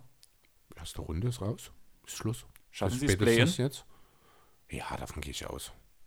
Die müssen ja bloß ein Spiel gewinnen. Die gehen ja Nummer 7 rein. Ah, ist halt trotzdem schon Also, so. sagen wir mal so, gegen Charlotte hätte ich meine Zweifel, gegen Indy werden sie eins gewinnen. Also es kommt noch ein bisschen drauf an, wer auf der äh, 7 und auf sitzt. ah, des Gegners, genau. Äh, wer auf 7 und wer auf 8 einreitet. Nee, auf 8 und auf 9 so rum. Ja, also, was ich halt sagen, er macht halt vor allem, was mir ein bisschen Angst macht, gerade aufgrund von der Verletzung, die großen Schritte. Also, er, er verbessert sich ja nicht innerhalb einer Saison, sondern der geht in eine Offseason, arbeitet an seinen Fehlern und an dem, was er besser machen muss und kommt wieder und ist ein neuer Spieler. Ja, genau so sollte es ja sein. So ist es perfekt. So ist die Theorie. Ne? Und jetzt ist die Verletzung und er muss operiert werden und er wird wahrscheinlich die, Offseason, komplette ja. Offseason verpassen. Und das macht mir echt ein bisschen Angst für nächste Saison. Ja gut, selbst Aber- wenn er derselbe Spieler bleibt, ist das noch ganz okay. Wenn man halt drüber redet, wer mein MVP-Kandidat vor der Saison war, das war ja Tatum. Ja. Und man hat ja vor allem am Anfang der Saison darüber geredet, ob Brown nicht vielleicht wieder besser ist als Tatum. Das hat man gefühlt jedes Jahr, diese Diskussion. Ja, die Diskussion kommt immer, die endet aber auch immer gleich. Genau. Ja, am Ende Aber ist Tatum da etwas bessere. Genau, aber er macht halt trotzdem gute Schritte. Er hat sein Volumen erhöht, ist bei den Quoten einigermaßen gleich geblieben, macht 4,4 Punkte mehr pro Spiel, nimmt 3,6 Dreier-Attempts mehr pro Spiel. Nee, Wurf, normale Wurf-Attempts. Und 1,2 Dreier mehr pro Spiel. So rum wird ein Schuh draus. Und ja, Usage sogar fast identisch mit ähm, Tatum. 29,7% bei Tatum, 29% von Brown. Das ist ein Plus 5 im vom Vorjahr, was wahrscheinlich auch größtenteils daher liegt, dass halt Kemba und Tatum so viele Spiele verletzt, äh, so viele Spiele verletzt verpasst haben. Aber im Großen und Ganzen hat er halt wieder einen riesen Schritt gemacht und vor allem auch jemand, den man hätte vielleicht auch bei der Deep oder All Defense Team Konversation erwähnen können. Vor Ja. allem vor Smart. Ja, stimmt schon. Ja, der Smart Pick, der war nicht so ganz mein hellster Moment, da gebe ich recht. Aber Brown auf jeden Fall Riesenschritte. Und ich glaube, ich weiß, wer dein Platz 3 ist, beziehungsweise ich glaube, dass einer von deinen drei Plätzen ein Spieler ist, den ich aufgrund zu weniger Spiele rausgenommen habe. Aufgrund zu weniger Spiele? Ja. Nee, kann eigentlich. Oh, ja, doch, vielleicht. Wer ist dein Platz 3? Ist das Christian Wood, 41 Spiele? Richtig. Ja, stimmt. Auf die, Wobei Sp die Spiele sind mir. Oh, die habe ich echt übersehen. Dass das nur 41 sind, hatte ich nicht auf dem Schirm. Dann wäre er bei mir wahrscheinlich auch rausgefallen. Mhm. Ja. Ähm, Ich habe halt bei ihm extra noch reingeguckt, weil ich mir unsicher war. ich habe ich auch, weißt du, wo ich hingeguckt habe? Ich auf die auf 1, 2, 3, ich habe auf die Spiele der letzten Saison geguckt. Und da standen, ich glaube, 62. Hätte ich durchaus auch mal kurz überlegen können, dass das nicht so ganz stimmig ist, aber ähm, ja, habe nicht weiter drüber nachgedacht letzten Endes. Ähm, ja, Christian Wood hat ja letztes Jahr dann bei den Pistons so ein bisschen angedeutet in den letzten paar Spielen, was er zu leisten imstande ist. Deswegen sahen die Statistiken letztes Jahr mit 13 und 6 eigentlich noch relativ durchwachsen aus. Heute kommt er dann mit 21 und fast 10 daher, äh, mit sehr, sehr guten Quoten also sehr, sehr guten nicht, aber mit ordentlichen Quoten. Muss allerdings auch deutlich sagen, ähm, er macht mehr Punkte, logischerweise jetzt dadurch, mehr Rebounds, er verteilt den Ball auch ein bisschen besser, aber jegliche Wurfwerte sind nach unten gegangen. Ähm, und das, obwohl jetzt, na gut, das Volumen ist natürlich hochgegangen, ne? aber 5% weniger Field Goal, der Dreier von 38,6 auf 37 gefallen, die Two-Shooting deutlich gefallen, um fast 7% von 66 oder von 65,9 auf 59,1.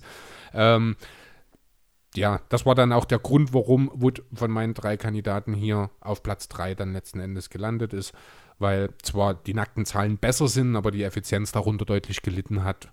Äh, außerdem, ähm, wer dann ein bisschen uns im Laufe der Saison aufmerksam verfolgt hat, der wird auch wissen, dass ich jetzt nicht unbedingt allzu überzeugt bin von dem Starpotenzial eines Christian Wood, weil er einfach viel zu abhängig von einem Point Guard ist, wie John Wall. Ähm, weil er eben nicht für sich selbst kreieren kann oder noch nicht, kann ja noch werden. Er ist ja jetzt auch noch kein alter Mann, der, äh, der ja, das christliche Holz. Aber ja, Christian Wood an drei. Soll ich gleich einen zweiten oder willst du deinen zweiten machen? Grant Ja, war eigentlich auch relativ eindeutig. Ne? Genau. Ich denke auch an einen sind wir uns dann einig. plus 10 Points per Game mehr. Ja, genau. Also mehr Das bei Punkte. 22,3, 1,1 Rebounds mehr, also bei 4,6, 1,6 Assists mehr. Das ist bei 2,8 jetzt. Genau. Klingt nach MIP. Ist, ist auch so, zumindest fast. Ja, weil Haupt. Ur, Ur, was ist los jetzt auf einmal? Ursächlich dafür hauptsächlich ist natürlich die gestiegene Usage-Rate, die von 18 auf 28,5 hochgegangen ist. Er ist halt als klarer Number One Guy äh, in Detroit verpflichtet worden. Genauso tritt er auch auf. Dementsprechend sind auch die Quoten ein bisschen runtergegangen. Von sehr, sehr guten 39% Dreier auf jetzt 35. Two-Shooting insgesamt um 3,5% von 59 auf 55,5 reduziert. Ähm, Wobei man halt aber auch sagen muss, am Anfang von der Saison, da hat er noch ein viel besseres Case gehabt, einen be- besseren Case gehabt, weil er ja sogar seine Werte der Vorsaison nochmal gesteigert hat. Richtig, aber das war halt auch relativ schnell zu erwarten, dass er das eben nicht dauerhaft halten kann, in dem, zumindest nicht in der Rolle, die er halt in Detroit übernehmen Und muss. dafür, dass man es eigentlich recht schnell erwarten konnte, dass er das nie halten kann, hat er sie sehr lange gehalten, muss man auch sagen. Also es sind ja jetzt auch noch keine schlechten äh, Quoten, ne? Als, als, ja, was spielt er? Er spielt ja hauptsächlich nach wie vor die drei, ne? Ich finde ja immer noch, damit ist er auch falsch aufgehoben. Er müsste eigentlich als Vierer spielen. Damit könnte er auch als, äh, ja, nennen wir mal Franchise-Player wahrscheinlich noch mehr ausrichten, weil er im 1 gegen 1, wenn er denn an seinem Ballhandling noch ein bisschen arbeitet, durchaus in der Lage wäre, öfter mal auch mal jemanden zu schlagen. Ähm, ja, trotzdem ist es eher, wie gesagt, 43 Prozent aus dem Feld. Das ist okay, 35 Prozent Dreier. Das ist jetzt äh, langsam der Bereich, wo man dann aufpassen muss, dass man nicht vielleicht zu viele Dreier nimmt, finde ich. Also sechs Versuche bei 35 Prozent, das ist schon fast die Grenze, meiner Meinung nach. Ähm, und ja, wie gesagt, Two-Shooting ist halt runtergegangen. Das ist auch das, wo sich mein Platz 1 wirklich von den anderen beiden deutlich abhebt, die nicht gesunkene Effizienz. Das wäre meine Frage gewesen. Das habe ich da als letzten Punkt bei Grant stehen. Was wäre, wenn er, wenn er die Zahlen bringen würde, die er jetzt bringt, bloß bei gleichen Quoten wie in der Vorsaison? Dann wäre er. Boah, wahrscheinlich muss improved. Genau. Weil einfach die Differenz zwischen den beiden Jahren höher ist als die, die wir dann jetzt bei unserem Platz 1 äh, Genau. haben werden. Und unser Platz 1 ist 3, 2, 1, Let It Rip, Julius Randle. Julius Beyblade Randle. Habe ich was verpasst? Ähm, kennst du Beyblade nicht? Ich kenne Beyblade, ja, aber was hat das? Gibt es da einen, der Julius Wendell heißt oder was? Nein, aber man, ähm, Julius hat Außerdem heißt er nicht Julius Wendell, sondern Zack Randolph, ja? Listen to Shaq. Achso. ähm, in den letzten Jahren hat ähm, Randall seinen Nickname Beyblade abbekommen, Mhm. weil er sich ja gefühlt in der Abwehr immer im Kreis dreht. Achso. Und deswegen Beyblade Randall, deswegen Let It Rip aus der Serie von damals. Okay. Das habe ich mehrfach von Leon gehört halt, dass er den Beyblade nennt. Und das habe ich auch irgendwo mal gelesen danach. Ja, ist auch sein einziger Spitzname bei BKWF. Ich habe jetzt direkt mal nachgeschaut. Hm. Und das bedeutet, ist halt, weil er immer in der Abwehr stand und danach sich immer im Kreis gedreht hat und nichts passiert ist. Okay. Damals. Cool. Aber das hat sich halt dieses Jahr geändert, Chris. Ja, ich habe es vorhin schon mal angedeutet. Zweiter in Defensive Finishers, was Tom Thibodeau so alles aus seinen Spielern rausholen kann. Ähm, ja, er hat einen Riesensprung nochmal gemacht, viereinhalb Punkte mehr. Äh, von 9,7 auf 10,3 Rebounds hoch, 2,8 Assists mehr, die hat er fast verdoppelt von 3,1 auf 5,9. Hat die Usage dabei nur geringfügig erhöht, da er schon letztes Jahr mit 27,6% gut dabei war, ist er jetzt aber noch mal ein bisschen hochgegangen auf 29,1%. Ähm, und hier kommt jetzt der entscheidende Punkt, der ihn eben von allen anderen Kandidaten abhebt. Er macht das Ganze mit einer besseren Effizienz, als er das im letzten Jahr gemacht hat. Ne, also die Field Goal Quote an sich, die ist um 0,1% schlechter geworden. Da er aber sein Dreier um fast 14% gesteigert hat und dabei gleichzeitig noch sein Volumen von 3,6 auf 5,4, also auch nochmal deutlich erho- äh, erhöht hat, ist der Two-Shooting-Wert von ihm jetzt von 53,8 auf 57 Prozent, also um über 3 Prozent nochmal gestiegen. Bei deutlich höherem, äh, bei deutlich größerer Rolle letzten Endes. Die Minuten sind relativ gleich. Er nimmt im Endeffekt etwa drei Würfe nur mehr, macht damit aber viereinhalb Punkte mehr. Das finde ich schon alleine sehr, sehr ordentlich. Wie gesagt, der 14% verbesserte Dreierquote. Aber alles in allem erinnert mich diese Julius Randle-Saison sehr, sehr an die von Brandon Ingram letztes Jahr. Nur mit dem Unterschied, dass halt hier kein Teamwechsel vorher notwendig war. Genau. Nur ein Trainerwechsel. Nur ein Trainerwechsel, genau. Kann manchmal schon viel bewirken. Und eigentlich hat nichts zu ergänzen dazu. Nee, also ich denke auch, das ist äh, der das sicherste ist- Pick, den man, also der sicherste Award, den es zu vergeben wird. Neben dem MVP. Wahrscheinlich Obwohl- neben dem, M nee, wahrscheinlich neben dem MVP. Ich denke, der ist auch relativ eindeutig. Und ja, ist auch der letzte, den wir noch haben, ne? Genau. So, ich schreibe mir mal kurz Julius Randle hier hin noch. Juli. Ich habe mir überall nur einen Nachnamen hingeschrieben. Randle. Okay. Tatsächlich habe ich beim MVP nicht da stehen, dass es der am schwierigsten zu vergebende Award ist. Wie viele Namen hast du denn? Ich habe fünf Namen, die ich erwähnen möchte Mhm. und halt auch eine Top 3, blöd gesagt. Komische Saison halt, weil gefühlt, wenn jemand in die Konversation des MVPs gekommen ist, hat er sich zwangsläufig verletzt. Ja. Deswegen habe ich den ganzen äh, Award umgenannt in The Last Man Standing Award. Aber das trifft es auch wirklich super genau. Ne? Also Genau. werden wir dann auch noch drauf hinkommen.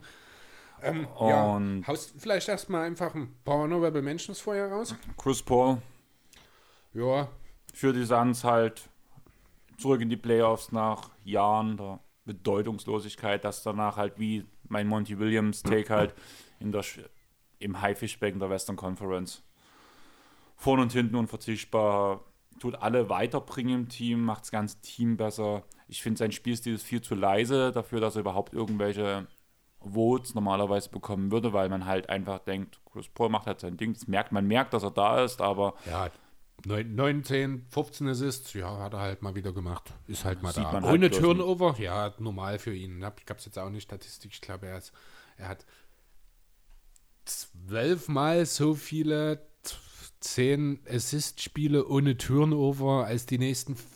Das ist dann zweitbeste in der Statistik oder so. Also absolut Point God einfach. ne. Alleine, wenn du drüber nachdenkst, damals ein Clipper bei den Clippers, das spielt 20 Punkte, 20 Assists, null Ja. Turnover. Genau. Also, nichts zu sagen. Jo. Wen hast du noch? Curry, Natürlich. das ganze Gegenteil von CP3, der macht das ganz laut, sein MVP-Case. Ja. Allerdings ist dann halt wirklich wieder aufgrund von eingeschlichenen Sachen, blöd gesagt, also wie wir ähnlich schon gesagt haben, mit diesem ähm, der Einfluss auf die Defense oder auf den Angriff beim Depoy, sagt man halt beim MVP, man darf nur, also muss mindestens in der Top 5 zum Beispiel sein oder in der Top 4 der Teams. Das ist der Grund, warum Curry den MVP nicht bekommen würde, weil er bloß Platz 8 ist, 7, 8. Bei was jetzt? Welcher? Welcher Curry, Platz? Curry, Curry würde mit den Zahlen, wenn er Platz 4 wäre, unumstritten MVP werden. Also es geht um die Teambilanz, Genau. das wollte ich bloß Genau. wissen. Okay. Wäre das so? Das würde ich immer noch nicht unterschreiben. Also ich habe mir so ein kleines Bild, also wo ich über Curry nachgedacht habe, so war so ein kleines Bild in meinem Kopf, wie er so einen großen Schlitten hat, wo er seine ganzen Teamkameraden drauf wirft und danach sich vorne selber anspannt und in Mount Everest seinen Teamkameraden hochzieht. Das ist gerade Curry sein Weg in die Playoffs und der schafft es. Oder zumindest ins Play. Ins Play-In zumindest, ja. Genau. Ja, gut, ja, lass mal das bei, ja, wen kann man sonst noch nennen? So richtig, ja, man kann den Luka Doncic nennen, aber Irgendwie so nicht. richtig verdient hat er es dieses Jahr gefühlt irgendwie auch nicht. Dafür war der Start zu schlecht, dafür ist das Gejammer zu laut. Äh, ja, einen Case für Kawhi kann man vielleicht sogar machen. Das ist vielleicht sogar dein Platz 3, würde ich behaupten wollen. Tatsächlich rausgelassen. Ah, okay. Ähm, ja, dem will ich an der Stelle einfach nochmal genannt haben, der ja die Blazers lange Zeit, gerade ohne Nokic und McCallum, auch weiter auf Playoff-Kurs gehalten hat. Hat jetzt zuletzt im März oder April hatte man einen kleinen Streak dabei, wo es mal nicht ganz so gut lief. Äh, jetzt die letzten zwei, drei Wochen ist er aber wieder on fire, trifft, ich glaube, fast drei Viertel seiner Würfe aktuell, also völlig verrückt. Ähm, ja, aber Wenn du jetzt einen Namen nicht genannt hast, denke ich, wir haben denselben Platz 3. Ich habe keinen Platz 3. Ich habe wirklich nur zwei, weil ich finde, nach den ersten beiden ist eine so, so große Lücke bis zu Platz 3, dass ich es nicht gerecht fand, ihn mit zu, als dritten hier mit aufzuschreiben. Ich habe wirklich nur zwei Namen hier stehen. Weil die in einer völlig anderen Liga spielen als alle anderen. Ähm, du redest jetzt von den zwei Bigs. Natürlich. Und was ist mit Jannis?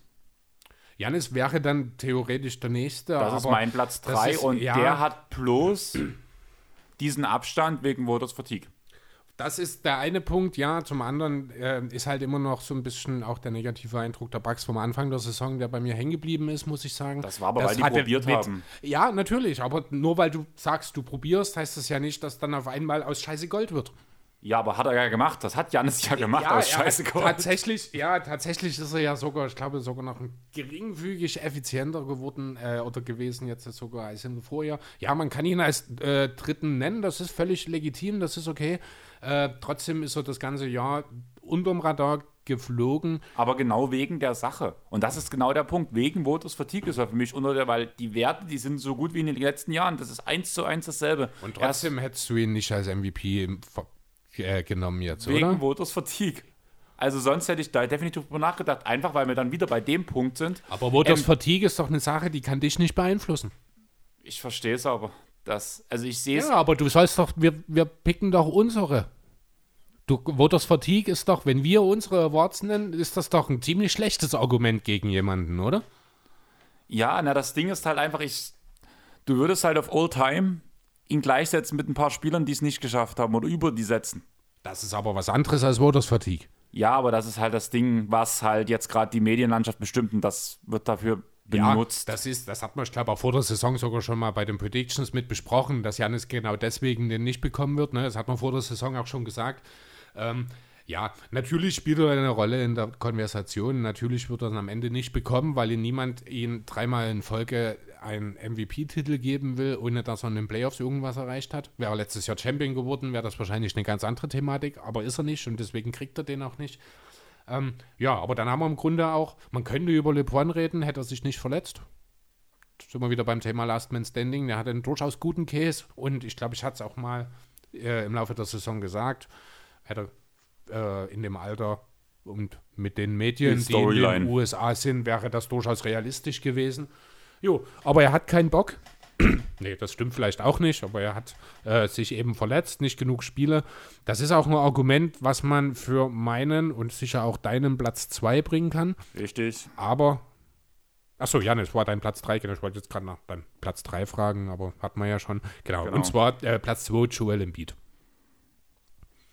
Der Defensivanker der zweitbesten Verteidigung der Liga, der offensive Leader, der dominanteste körperlich dominanteste Center seit Check, kann man das sagen? Ja, definitiv. Auf jeden Fall, oder? Ich habe einen Mr. Midrange getauft in meiner. Irre, was der mittlerweile an diesen Fadeaway Midrange schon versenkt, oder? Von 14 Feet 49 Prozent. Ja. Und wo ich überrascht war, auch wenn es eine sehr geringe Zahl, die Corner Freeze zu 50 Prozent getroffen. Ja, allgemein 37 Prozent Dreierquote in, diesen, äh, in dieser Saison. Da hat er wirklich im Dorf-Season nochmal einen draufgelegt und das stabilisiert. Genau, also ja, genau. Also der Einfluss ist ohne Frage da. Er ist der wichtigste Mann.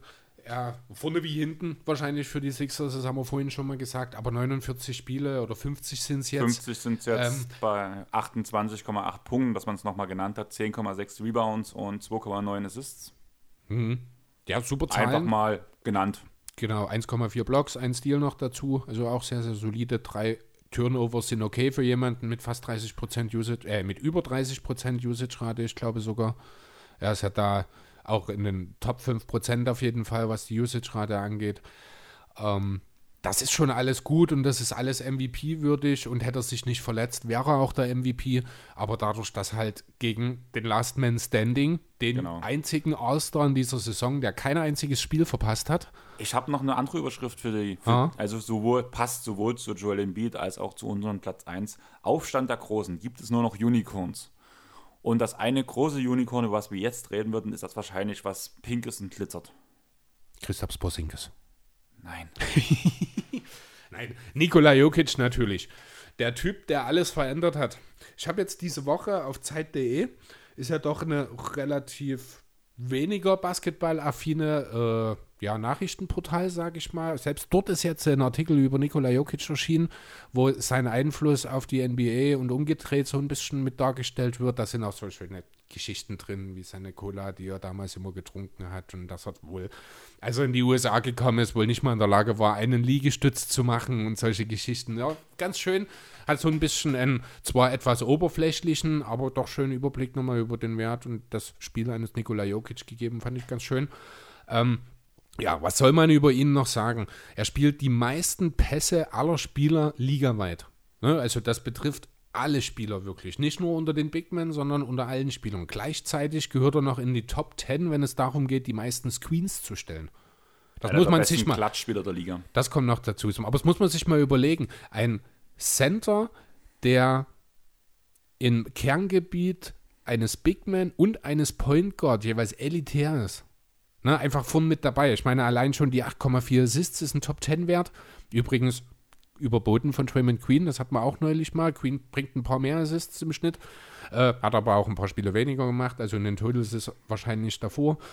Ähm, ja, hat gleichzeitig auch die meisten Pick and Rolls aller Big Men in der Liga verteidigt und hat dort einen deutlichen Schritt nach vorne gemacht. Äh, er ist natürlich immer noch kein Verteidiger, wie es ein Embiid ist oder wie es ein Gobert ist, wobei Gobert im Pick and Roll nach draußen auch schon wieder schwieriger wird, aber äh, Trotzdem ist er halt durch seine, durch seine IQ, durch seine definitiv bessere Fitness.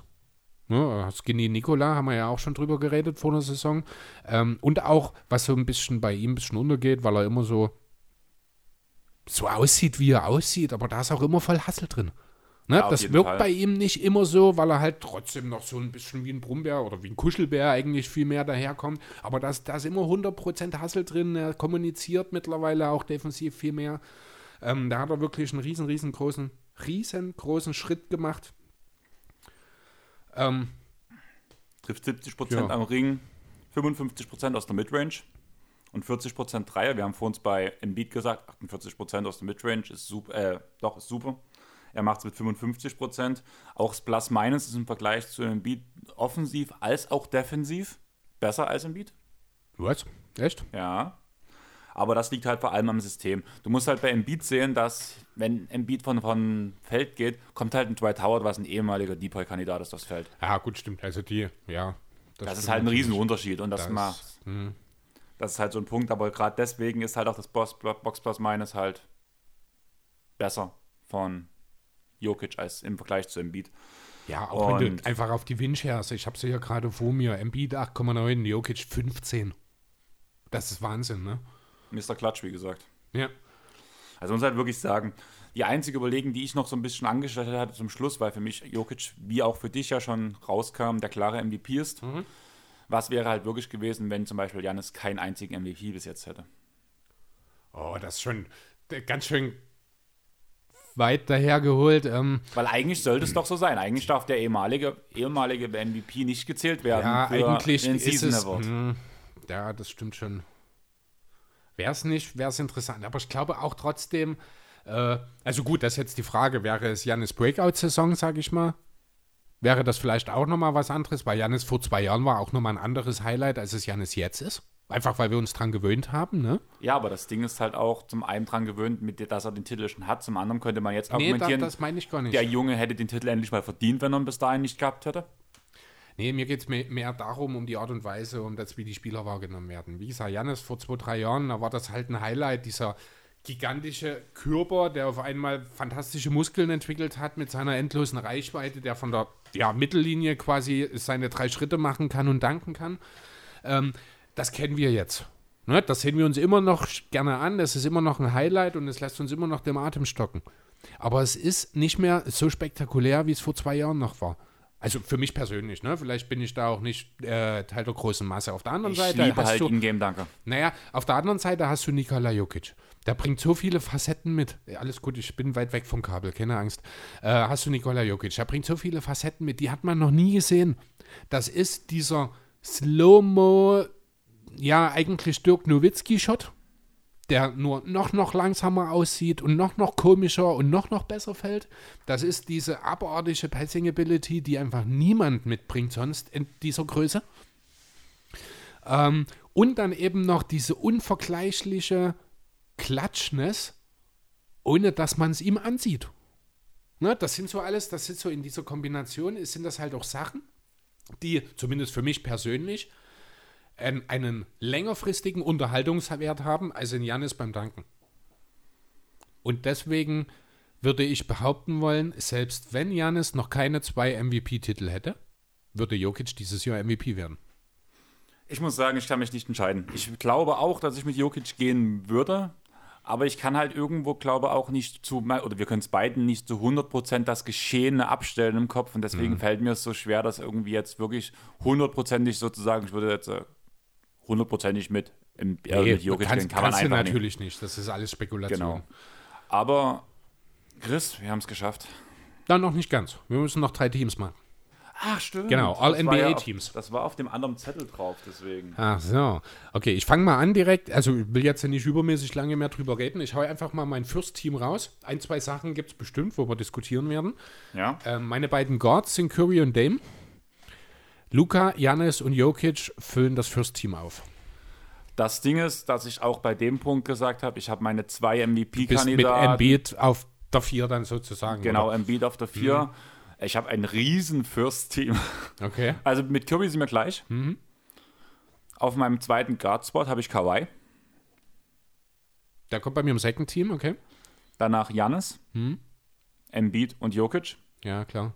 Und das Lustige ist, ganz ist- ehrlich, ich traue dem Team zu, dass es funktioniert. Dann hast. Warte mal. Curry, Kawhi. Janis, Achso, Janis, Jokic und Embiid, alles klar. genau. Ja, könnte natürlich durchaus funktionieren. Ähm, ja, Kawhi und Embiid habe ich im Second Team. Lillard ist direkt mein erster Guard. Denn irgendjemand hatte jetzt, hatte ich, achso, nee, die schreibe ich mir jetzt nie mit auf deine All-NBA-Teams. Du nimmst den Zettel dann einfach mit. Ja. Also mein Second Team ist Lillard auf dem Guard. Der nächste Guardspot wird von Chris Paul begleitet. Den habe ich auch im Second Team. Mein erster Forward ist Butler. Der fällt bei mir eventuell raus. Den habe ich Oh. als Fragezeichen im dritten Team. Danach eine Personalie, über die ich sehr lange nachgedacht habe, aber die wollte ich dann doch drin lassen, weil vor allem am Ende der Saison schon so ein bisschen.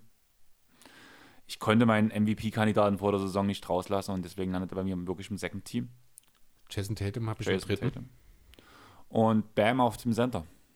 Der ist bei mir auch gar nicht dabei. Also ich finde auch zwei Heat-Spieler im Second Team finde ich ein bisschen hart.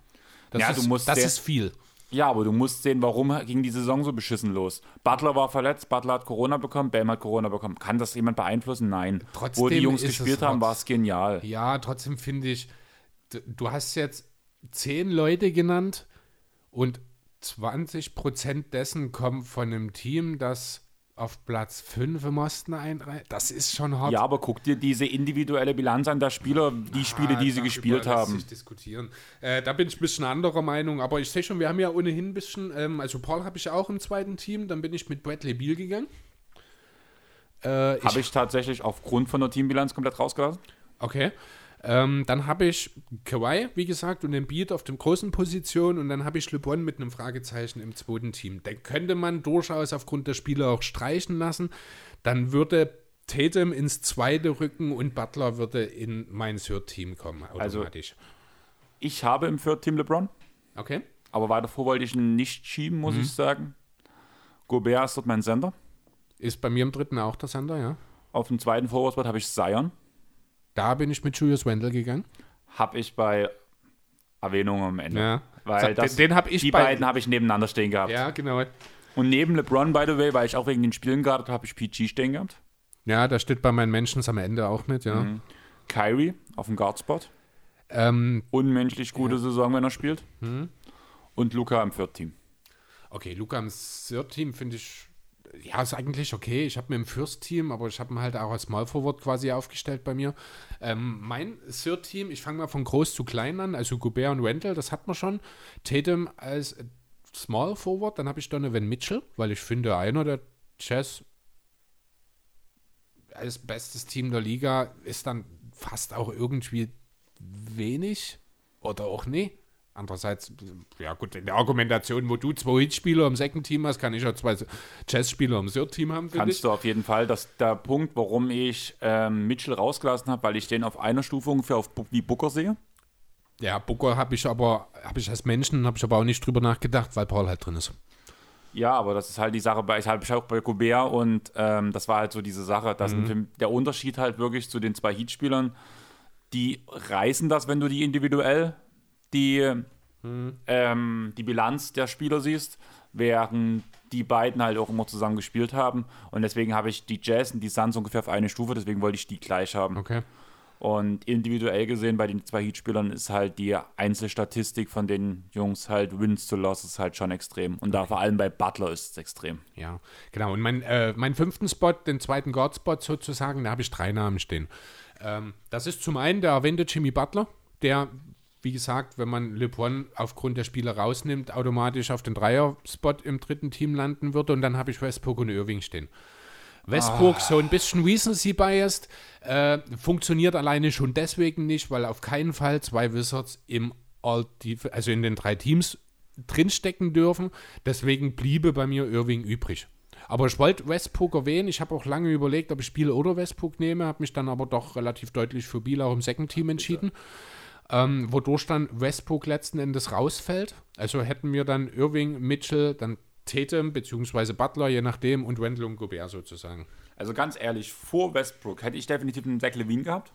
Habe ich in meinen Mentions stehen. Ich wollte halt einen Point Guard noch haben. Hätte ich einen Zach, Zach Levine ist, kannst du als Guard Ja. listen. Du kannst Middleton als Guard listen, den ich vor ihm sehe. Middleton, über den habe ich, den habe ich nimmer als Honorable Menschen hier stehen. An den habe ich gar nicht gedacht. Ja, der steht Das bei ist mir ganz klar vor Jahr, Westbrook. oder? Der ist, ja, so nicht. Also zum einen ist es echt eine tiefe Talentdichte. Aber gerade Und wir haben noch nicht mal über Trey Young geredet.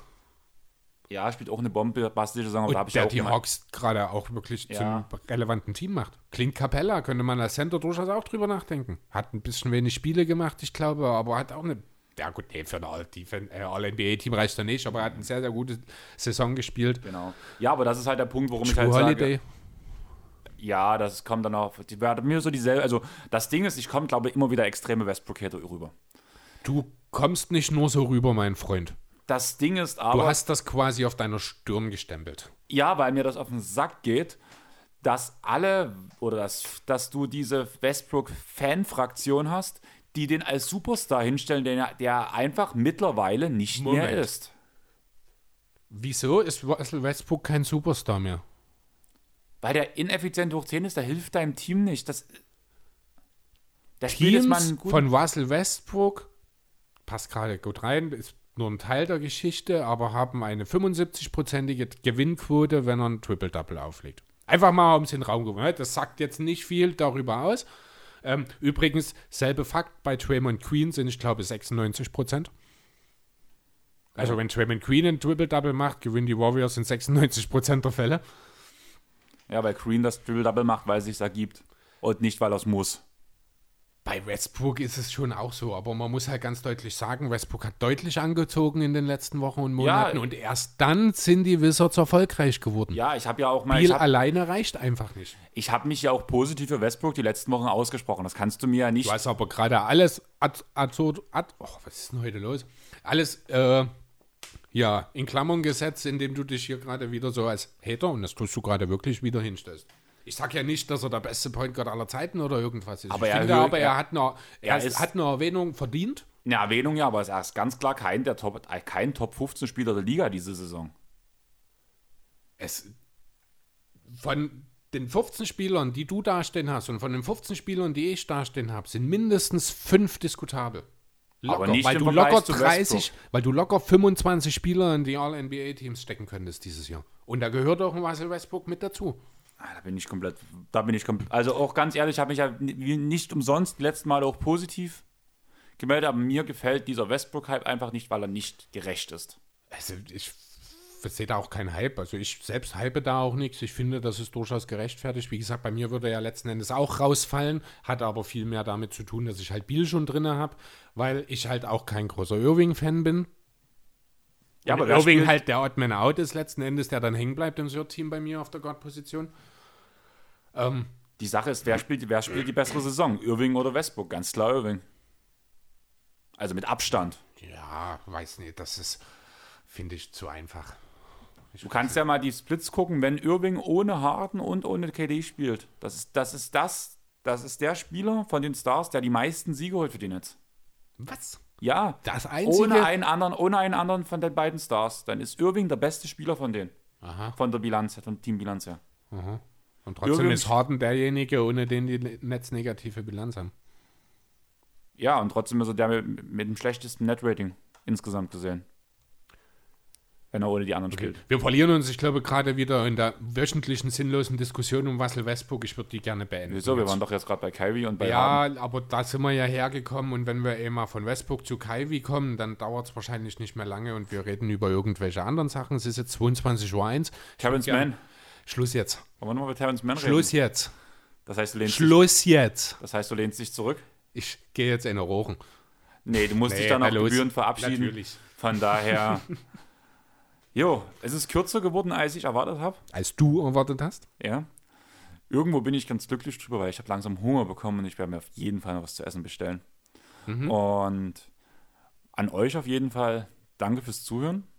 Chris bearbeitet das alles nochmal auf, dass wir die Woche ein bisschen was zu posten haben. Jo. Von mir aus kannst du die Bilder mir auch gern zukommen lassen, wenn ich dann ein paar Hashtags dran knallen soll. Schauen wir mal. ist der Glaube lieber. Sonst wäre unsere wöchentliche Bitte an euch, geht mal bitte auf iTunes. Wir machen die ganze Sache hier für lau. Wir würden uns natürlich freuen, wenn da ein bisschen was zurückkommt. Und da reden wir nicht von Geld, sondern einfach Liebe. Liebe, ein paar Rezessionen, sagt uns, was ihr hören wollt. Tut unter dem Podcast gerne kommentieren und schreibt uns bitte, was euer MVP ist, was ihr diskutabel findet von den Sachen, die wir jetzt erwähnt haben. Vielleicht auch, würde mich wirklich interessieren, einfach mal kommentiert, ob ihr Westbrook in einem der All-NBA-Teams seht oder nicht. Einfach mal, um zu hören, was unsere Hörer dazu sagen, dass wir uns ja jedes Mal bei diesem Thema ganz schön aufreiben, was ja wirklich der Fall ist. Jo. Allgemein, wenn ihr irgendeine Meinung habt zu irgendeinem Thema, es muss auch keins sein, das wir angesprochen haben. Haut sie gerne in die Kommentare. raus, genau. Haut sie gerne in die Kommentare. Wir freuen uns über jeden, wir antworten auch jedem.